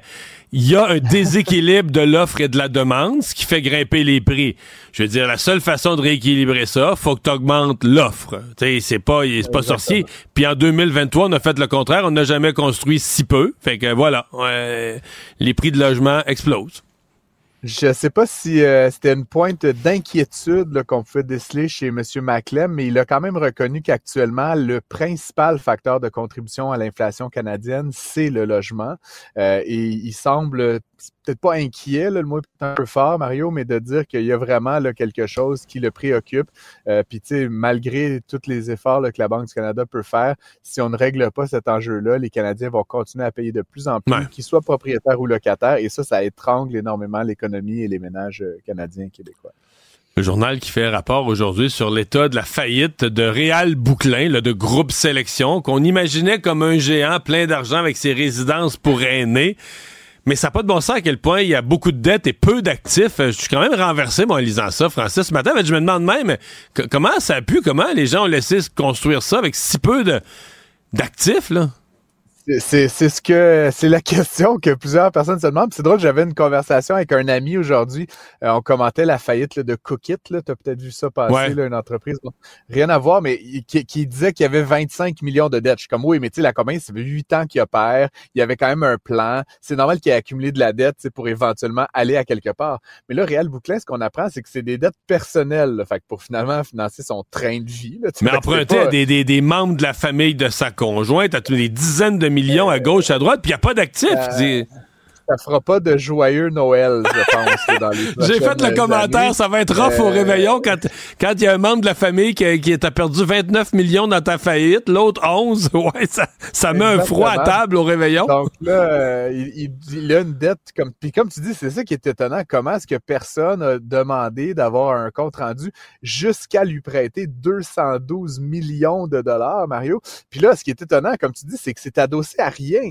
C'est-à-dire que c'est 200 000 212 millions qui a été utilisé pour, je sais pas là, à payer des repas au resto, des jets privés, je sais. Mais l'argent est disparu. Tout ce qu'il reste, c'est un condo en Floride euh, sur lequel il y a une dette d'ailleurs. là. Fait que le, le prêteur hypothécaire va passer en premier. Et apparemment, sur le 200 millions qu'il devait à des banques et des amis de la famille, il va rester 10 millions, fait que moins de 5% C'est une catastrophe, sérieusement. Fait qu'ils vont tout perdre, là, ils, vont, ils vont recevoir du change, là. À moins qu'il y ait une entente un peu... Derrière des portes closes là, qui va leur redonner ça d'une autre façon. Mais dans le cadre de la faillite personnelle de M. Bouclin, effectivement, ils vont tout perdre, 95% de ce qui lui avait été prêté. Euh, c'est vraiment, vraiment étonnant, je vais t'avouer, euh, Mario, cette, cette, histoire. Mais ça se peut-tu que les gens ont eu la foi, justement, tu sais, moi, mettons, quelqu'un venait me voir, puis il est propriétaire, je le vois, mettons, à la TV, il est propriétaire de méga blocs de personnes âgées, puis on se dit, tu tous les premiers du mois, l'argent rentre, big time, l'argent rentre, les loyers, puis tu t'imagines, tu vois comme une machine à cash. C'est pas quelqu'un qui peut manquer d'argent. Est-ce qu'il y a eu cette espèce de foi-là? J'essaie de.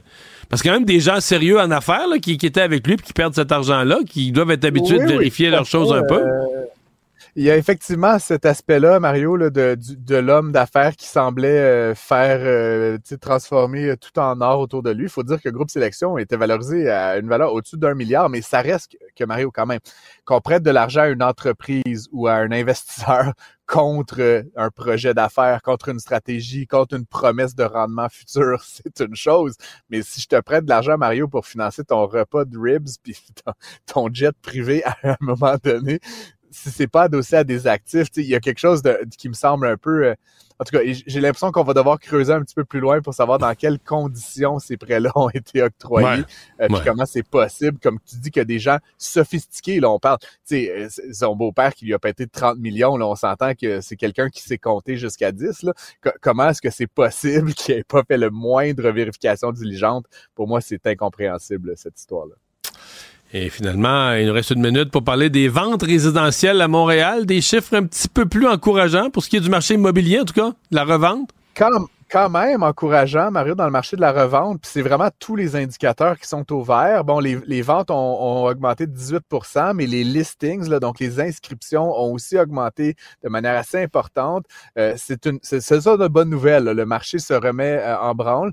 Puis une des interprétations de ça, c'est carrément les Canadiens, les Québécois, les Montréalais commencent à anticiper ce qui s'en vient en 2024 et ils se disent avant que tout le monde soit dans le marché, je vais faire mon move, donc je vais acheter. Donc le mois de janvier a été excellent là, pour le marché. On, on reprend là, de l'ordre de 20 là, d'à peu près sur tous les indicateurs. La moins bonne nouvelle, en tout cas, ça dépend de quel côté tu te situes, Mario, mais c'est que les, les, prix ont augmenté de 7, de 5% ce qui veut dire encore moins d'abordabilité pour les gens qui sont pas déjà dans le marché. C'est sûr que c'est une question, on pourra en reparler, on n'a plus beaucoup de temps, mais est-ce que le deck, parce que là, le marché s'est calmé un peu, mais le marché immobilier, il vit cette rareté de maisons. Est-ce que c'est tout le monde, dès qu'ils vont voir l'espoir que les taux d'intérêt baissent ou même au premier quart de point, tout le monde va revenir fou comme c'était il y a trois ans, avant la montée des taux d'intérêt. Tout le monde se garochait sur les mêmes maisons, des 10-12 visites. Est-ce qu'on pourrait revivre ça? C'est une question. Merci, Francis. À demain. Les affaires publiques n'ont plus de secret pour lui. Les vrais enjeux. Les vraies questions. Les vraies questions. Euh, qui vient confirmer les euh, tendances générales observées là, ces derniers mois. Du bonbon, bien sûr, pour nos analystes politiques qui nous attendent. Mario, Paul et euh, Emmanuel qui est de retour parmi nous ce soir. Bonsoir à vous trois. Bonsoir, Sophie. Bonsoir. Alors, regardons ça ensemble. il y a beaucoup de chiffres. Alors, commençons avec hein, le, premier, intention de vote générale. C'est assez stable, ce qu'on voit, non? 32% pour le PQ, 25 pour la CAQ, 16, 15, 11 Parti conservateur qui, qui termine. Est-ce que le, le jello des sondages est en train de se solidifier, Paul? C'est une très bonne question. Moi, moi, il y a trois constats euh, évidents à la première lecture de, de ce sondage-là qui, mhm. euh, qui me sautent aux yeux. La première, c'est concernant Paul Saint-Pierre Plamondon, sa relation avec les, avec les Québécois, ce n'est pas une amourette d'un soir. Euh, on peut parler d'un début de fréquentation. On n'est pas au fiançailles, encore moins au mariage, mais on voit, on voit qu'il y a une constance en ce moment, il y a une connexion qui s'est faite et ça, c'est un accomplissement pour lui. En ce qui a trait à la CAQ, tout n'est pas perdu nécessairement pour la CAQ. Ça va mal, mais pas autant que ce que qui avait circulé au cours des derniers jours. Et, il y a un potentiel encore, quand on regarde, on, on, en reparlera, mais le taux de satisfaction et l'intention de vote en ce moment, euh, c'est pas impossible que la CAQ puisse se renflouer euh, autant soit peu. Quant aux autres partis politiques, je, je, fais ça euh, rapidement, euh, à la question toute simple, qu'est-ce qui se passe avec les libéraux et avec Solidaires? La réponse est simple aussi, il se passe rien. Euh, donc, on a, on a, réussi à, à, freiner comme une espèce de, de glissade là, pendant le temps des fêtes. Mais là, on est en territoire majoritaire, l'Emmanuel, pour le PQ, avec des chiffres comme ça, non? Oui, on est en territoire majoritaire parce qu'il y a cinq partis. Moi, je pense qu'il faut souligner que, euh, compte tenu de l'état dans lequel Paul Saint-Pierre Plamondon a récupéré le Parti québécois, là, on peut dire qu'il a reconstruit le Parti québécois. Mm. Euh, C'est là, il a refait le plein des électeurs péquistes qui avaient abandonné le navire amiral.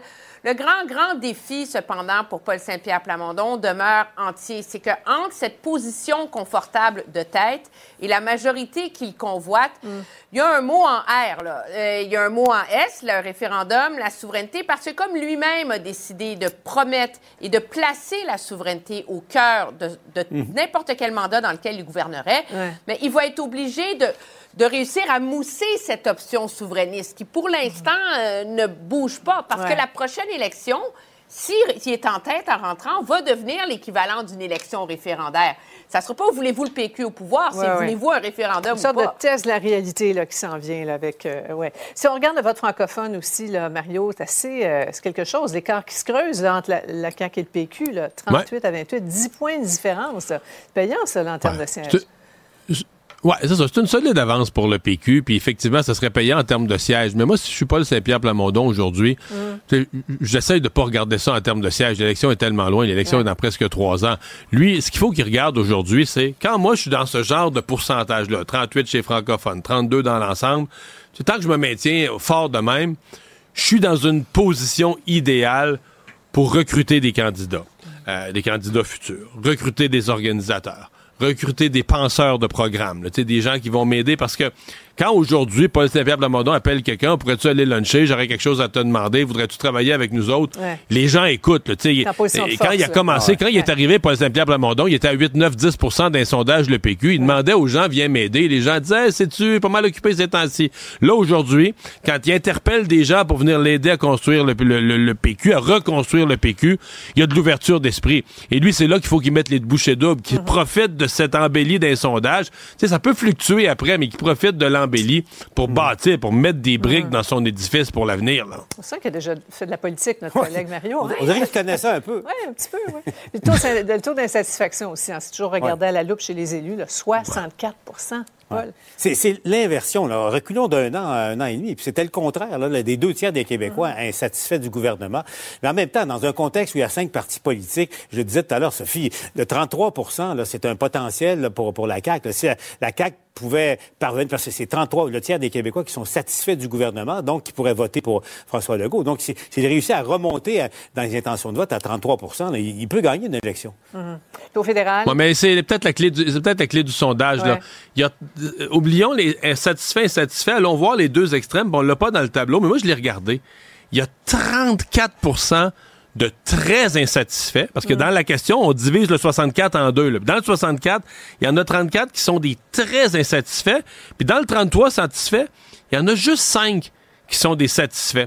Alors moi, je ramène ça dans le, dans le peuple, dans la population, mmh. en termes de placoteux. Là.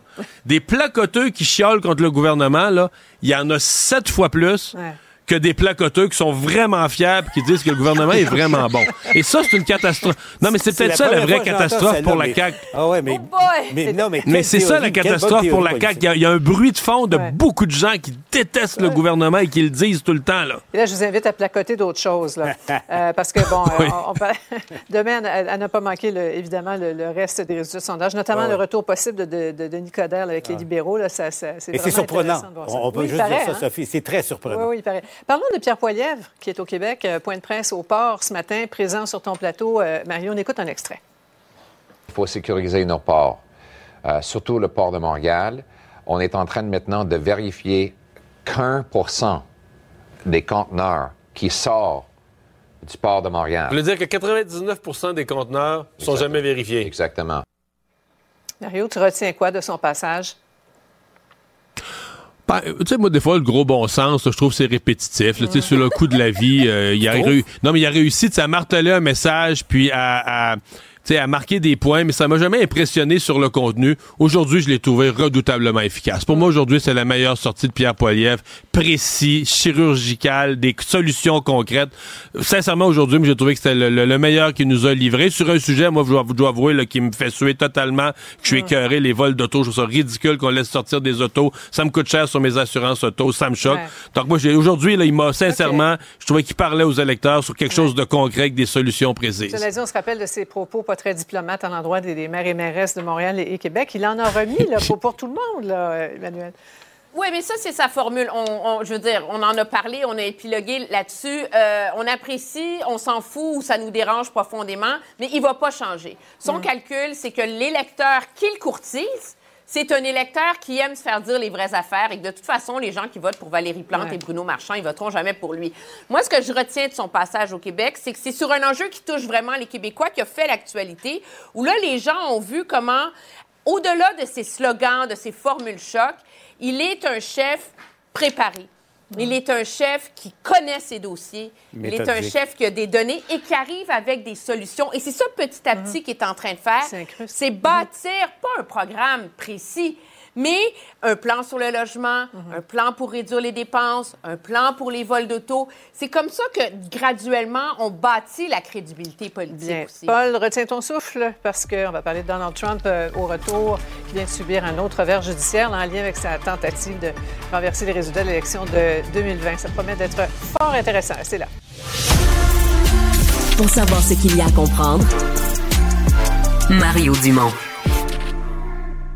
Il y a bien du monde qui c'est le bordel dans leur garage, hein? Eh, il y a Moi, c'est le monde- bordel. J'ai de la misère. Je fais le ménage de mon garage, ça finit toujours par revenir le bordel. Ouais, puis il y a toujours des choses qui s'accumulent, quelque chose tu mets sur une étagère, puis après ça, tu mets quelque tu chose tombes sur des affaires que tu veux pas, tu trouves plus l'outil que tu cherches. Ouais, puis là, sur le coup, tu dis, ah, je vais vendre ça maintenant, tu le remets dans le coin, puis ça prend la poussière pour un autre 5 ans. Ouais. Ouais, c'est le cas pour beaucoup de gens, Mario, et particulièrement pour un individu de l'État de Washington, aux États-Unis, dans la ville de Bellevue, euh, qui est juste l'autre côté là, de Seattle, l'autre côté du lac.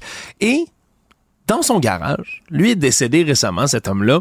On a trouvé un objet assez inusité. Merci. La personne qui est venue pour prendre possession de tout ça, ben, il a trouvé dans le garage un gros objet de métal, une espèce de cylindre tout rouillé, qui avait l'air d'être là depuis un bon moment et qui finalement a fini par ben, appeler la police parce qu'il s'est rendu compte que ça avait la forme d'un missile, ce qu'il y avait dans son garage. Toujours pratique. Et c'était effectivement une roquette, mais une très grosse roquette. C'est plus gros qu'un être humain. C'est quand même là, relativement massif. Gros cylindre. Et là, ben, la police qui débarque sur place, l'escouade anti-bombe, puis là, on analyse le truc sur place. Et quoi? C'est bel et bien une roquette. Non, ça, je le comprends, mais j'ai mal posé ma question, mais c'est une coquette de quelle guerre, de quelle époque, de quelle... euh, C'est, c'est une roquette, là, heureusement, dans le cas qui nous intéresse, elle n'avait pas de pointe là, chargée au bout. Et une chance, parce que ce qui allait au bout de ça, Mario, l'ogive, c'est pas une ogive conventionnelle, c'est un missile nucléaire. c'est une ogive, exact. C'est une pointe nucléaire. Donc, c'est une un- roquette avec un support pour une ogive nucléaire. Exactement, c'est une des rares roquettes RR en fait qui a été désignée donc pour être tirée d'un avion vers un autre avion mais avec une pointe nucléaire. Ça s'appelle une roquette Douglas Air 2 Genie, c'était le nom que s'était donné à cette roquette là qui est employée Mais est-ce et que aux États-Unis. c'est un ancien général militaire, réparateur de matériel militaire de profession? ou- C'est ça qui est complexe. On a vu, là, selon un musée militaire, eux avaient déjà reçu une offre de d'un don de cette roquette-là qui provenait du même coin. Donc, ils se disent, c'est peut-être quelqu'un qui l'avait trouvé, tentait de la restaurer pour l'offrir par la suite à un musée militaire. Et là, sur place, heureusement, pas de pointe nucléaire dans le bout, non, pas de carburant non plus dans la roquette, ce qui fait en sorte que ben c'est pas un contenu dangereux. La police a décidé de la laisser là, mais c'est quand même une roquette qui est utilisée là et au Canada et aux États-Unis pendant la guerre froide de 1957 à 1986, donc toute une trouvaille. Mario Dumont. Une feuille de route impressionnante. Un curriculum vitae aussi long que le pont de la Confédération. Curriculum vitae aussi long que le pont de la Confédération. Donc, on a parlé plutôt un sérieux revers pour Donald Trump euh, qui est dé- débouté en cours. Il n'est pas à l'abri des poursuites parce qu'il est président. Il peut être jugé pour avoir comploté pour euh, renverser les élections présidentielles de 2020. Alors, là, démêlez-nous, expliquez-nous l'importance et la signification de cette décision-là dans la pile des procès, des rendez-vous judiciaires de M. Trump. Paul?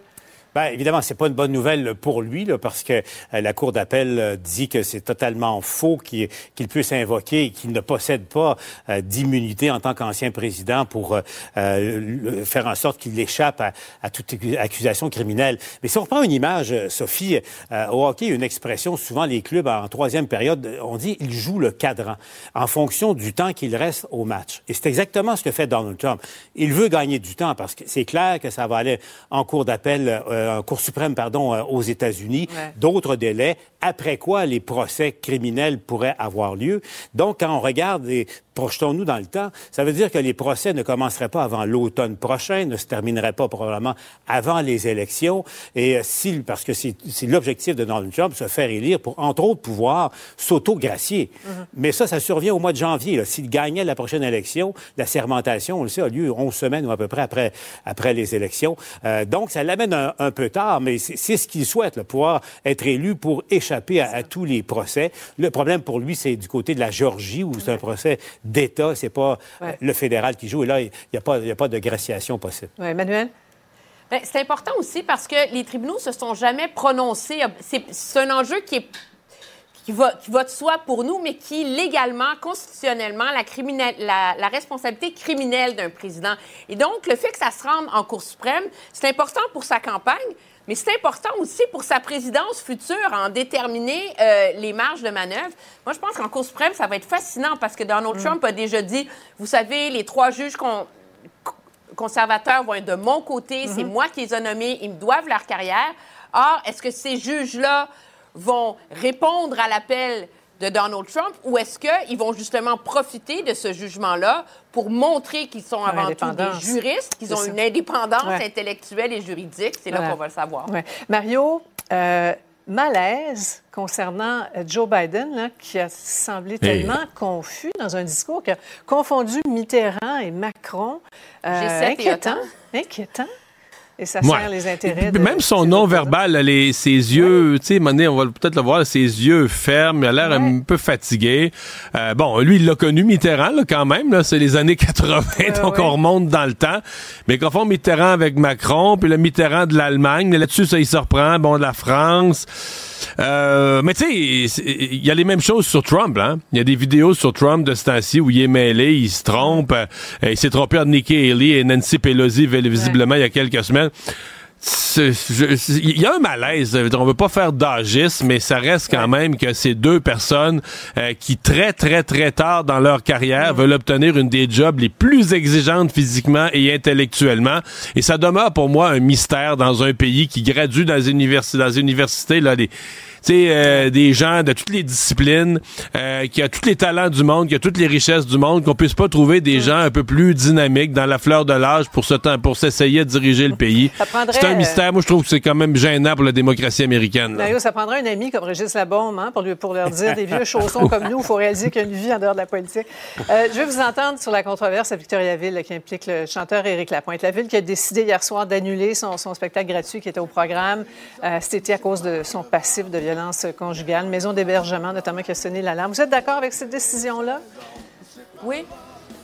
Moi, je suis d'accord, puis je suis d'accord parce qu'à un moment donné, on n'arrête pas de parler de violence conjugale, de l'importance que ça a. Bien, il faut que ça ait des conséquences dans la vie de tous les jours. Et je trouve que Mhm. la solution qui a été apportée, c'est la raison pour laquelle je me rallie à la décision. C'est pas de, de canceller, c'est pas de dire que Éric Lapointe a plus le droit jamais d'avoir une carrière, comme si les gens pouvaient pas se racheter.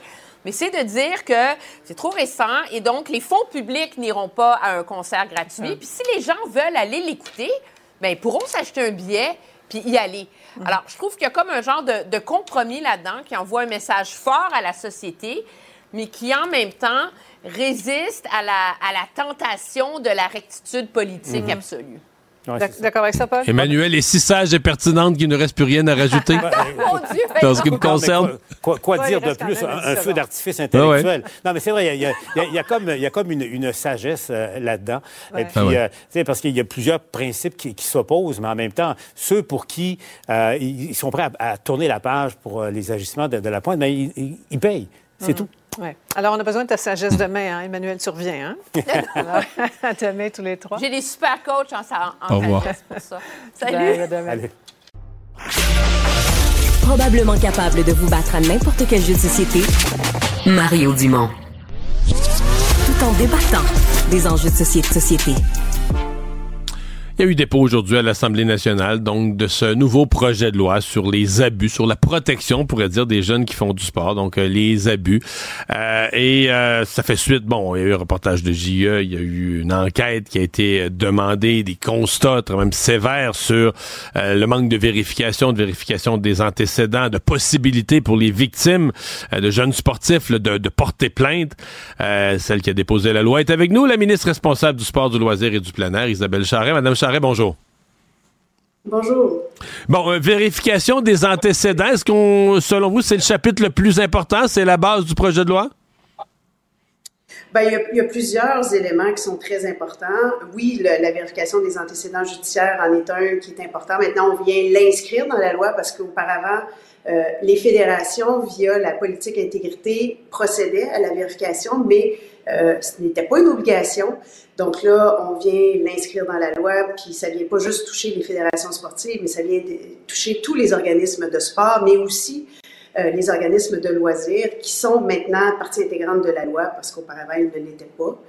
Euh, bon, il y a la, la, création du protecteur euh, de l'intégrité dans le loisir et le sport qui est aussi un élément très très important. Et ça, qui, ajoute quoi? Parce qu'il y avait déjà ben une espèce de, de, personnage à qui on pouvait on demandait de prendre les plaintes. Qu'est-ce qui change là? Oui, ben en fait, on avait l'officier indépendant des plaintes, qui était un mécanisme qui était chargé effectivement de recevoir euh, les plaintes.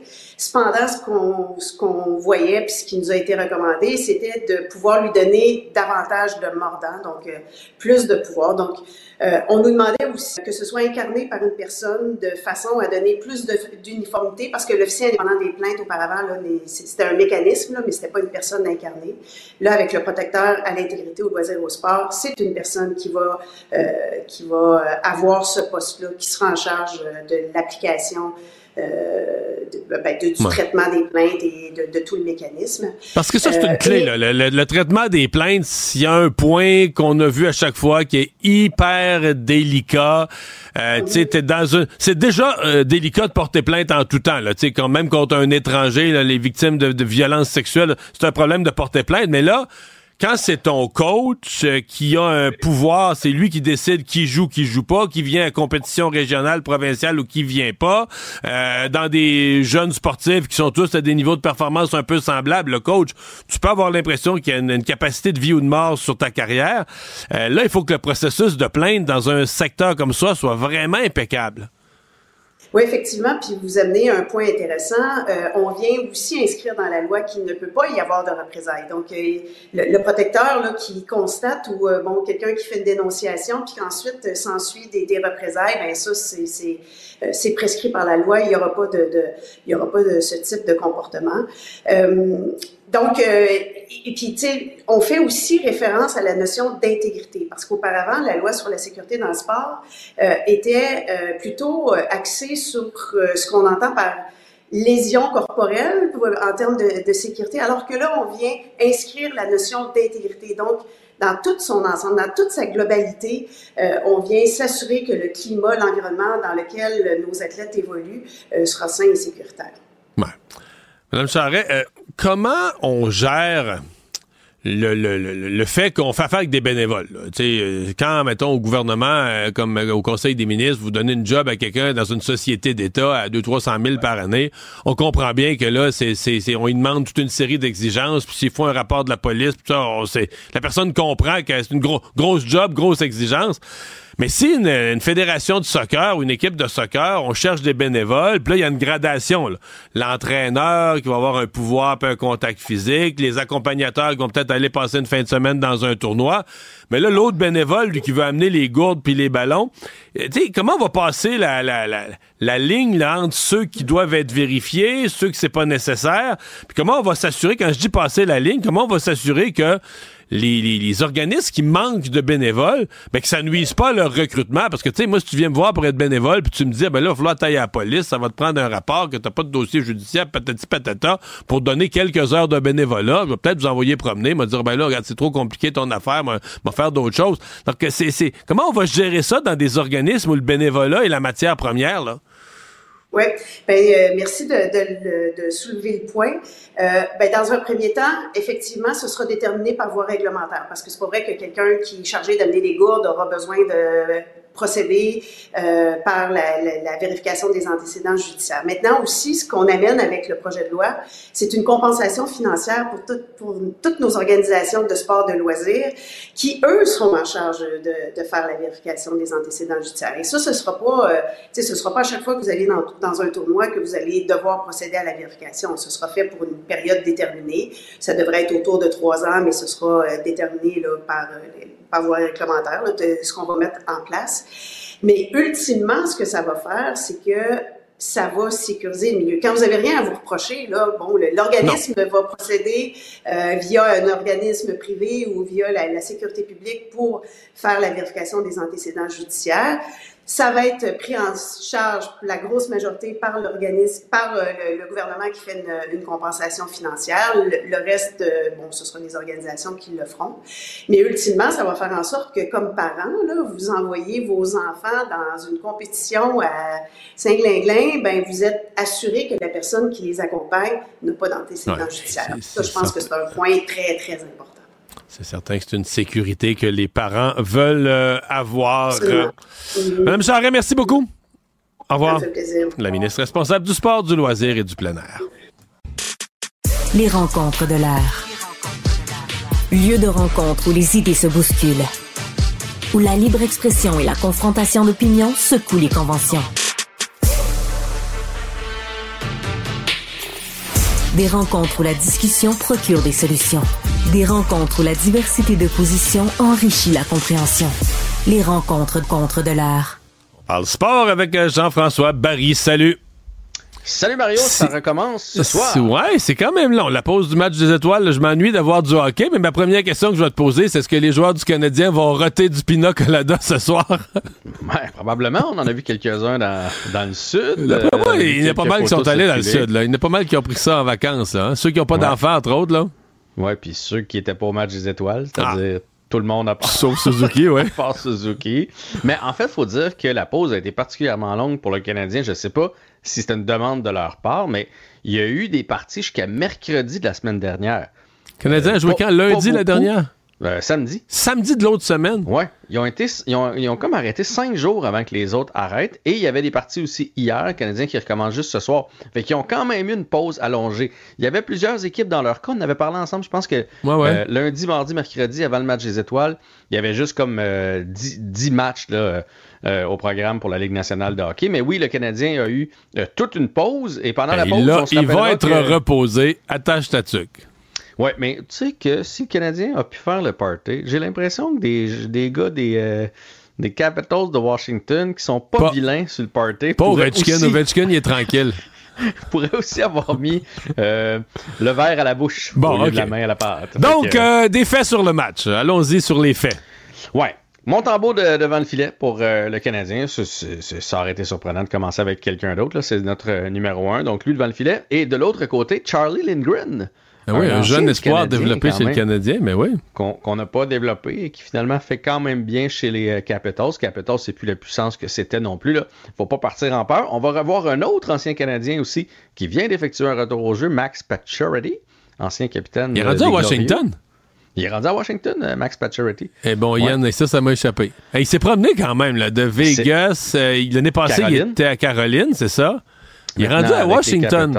Mais il a presque pas joué dans les deux, trois dernières années. Problème de santé. C'est pour Ouais, ça que, ça. écoute, j'ai pas son nombre de matchs, mais genre, il y a trois, quatre parties de jouer le temps depuis blessé, le début là, de l'année.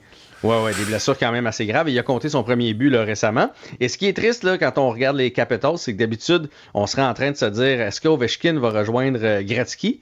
Parce qu'on pensait que ça allait être euh, ça, ça allait jouer dans ces deux. Non, mais là, c'est ralenti beaucoup, là. Et là, il y a 9 buts depuis le, le début de l'année. Il en manque 63 pour rejoindre Gretzky. Ça commence, à, ça commence drôlement à se compliquer. Fait que, en tout cas, re- reste à voir comment Moi, je suis bien content. là. Comme soir. légende du hockey, je trouve que Gretzky est un gars bien plus sympathique qu'Ovechkin. Moi aussi, je suis content. Moi, je suis bien content. Bon. Je, voulais pas qu'il la rejoigne. Fait que je pense qu'on est en voie d'espérer que. Et sinon, euh, Jack Eye va être dans l'alignement ce soir.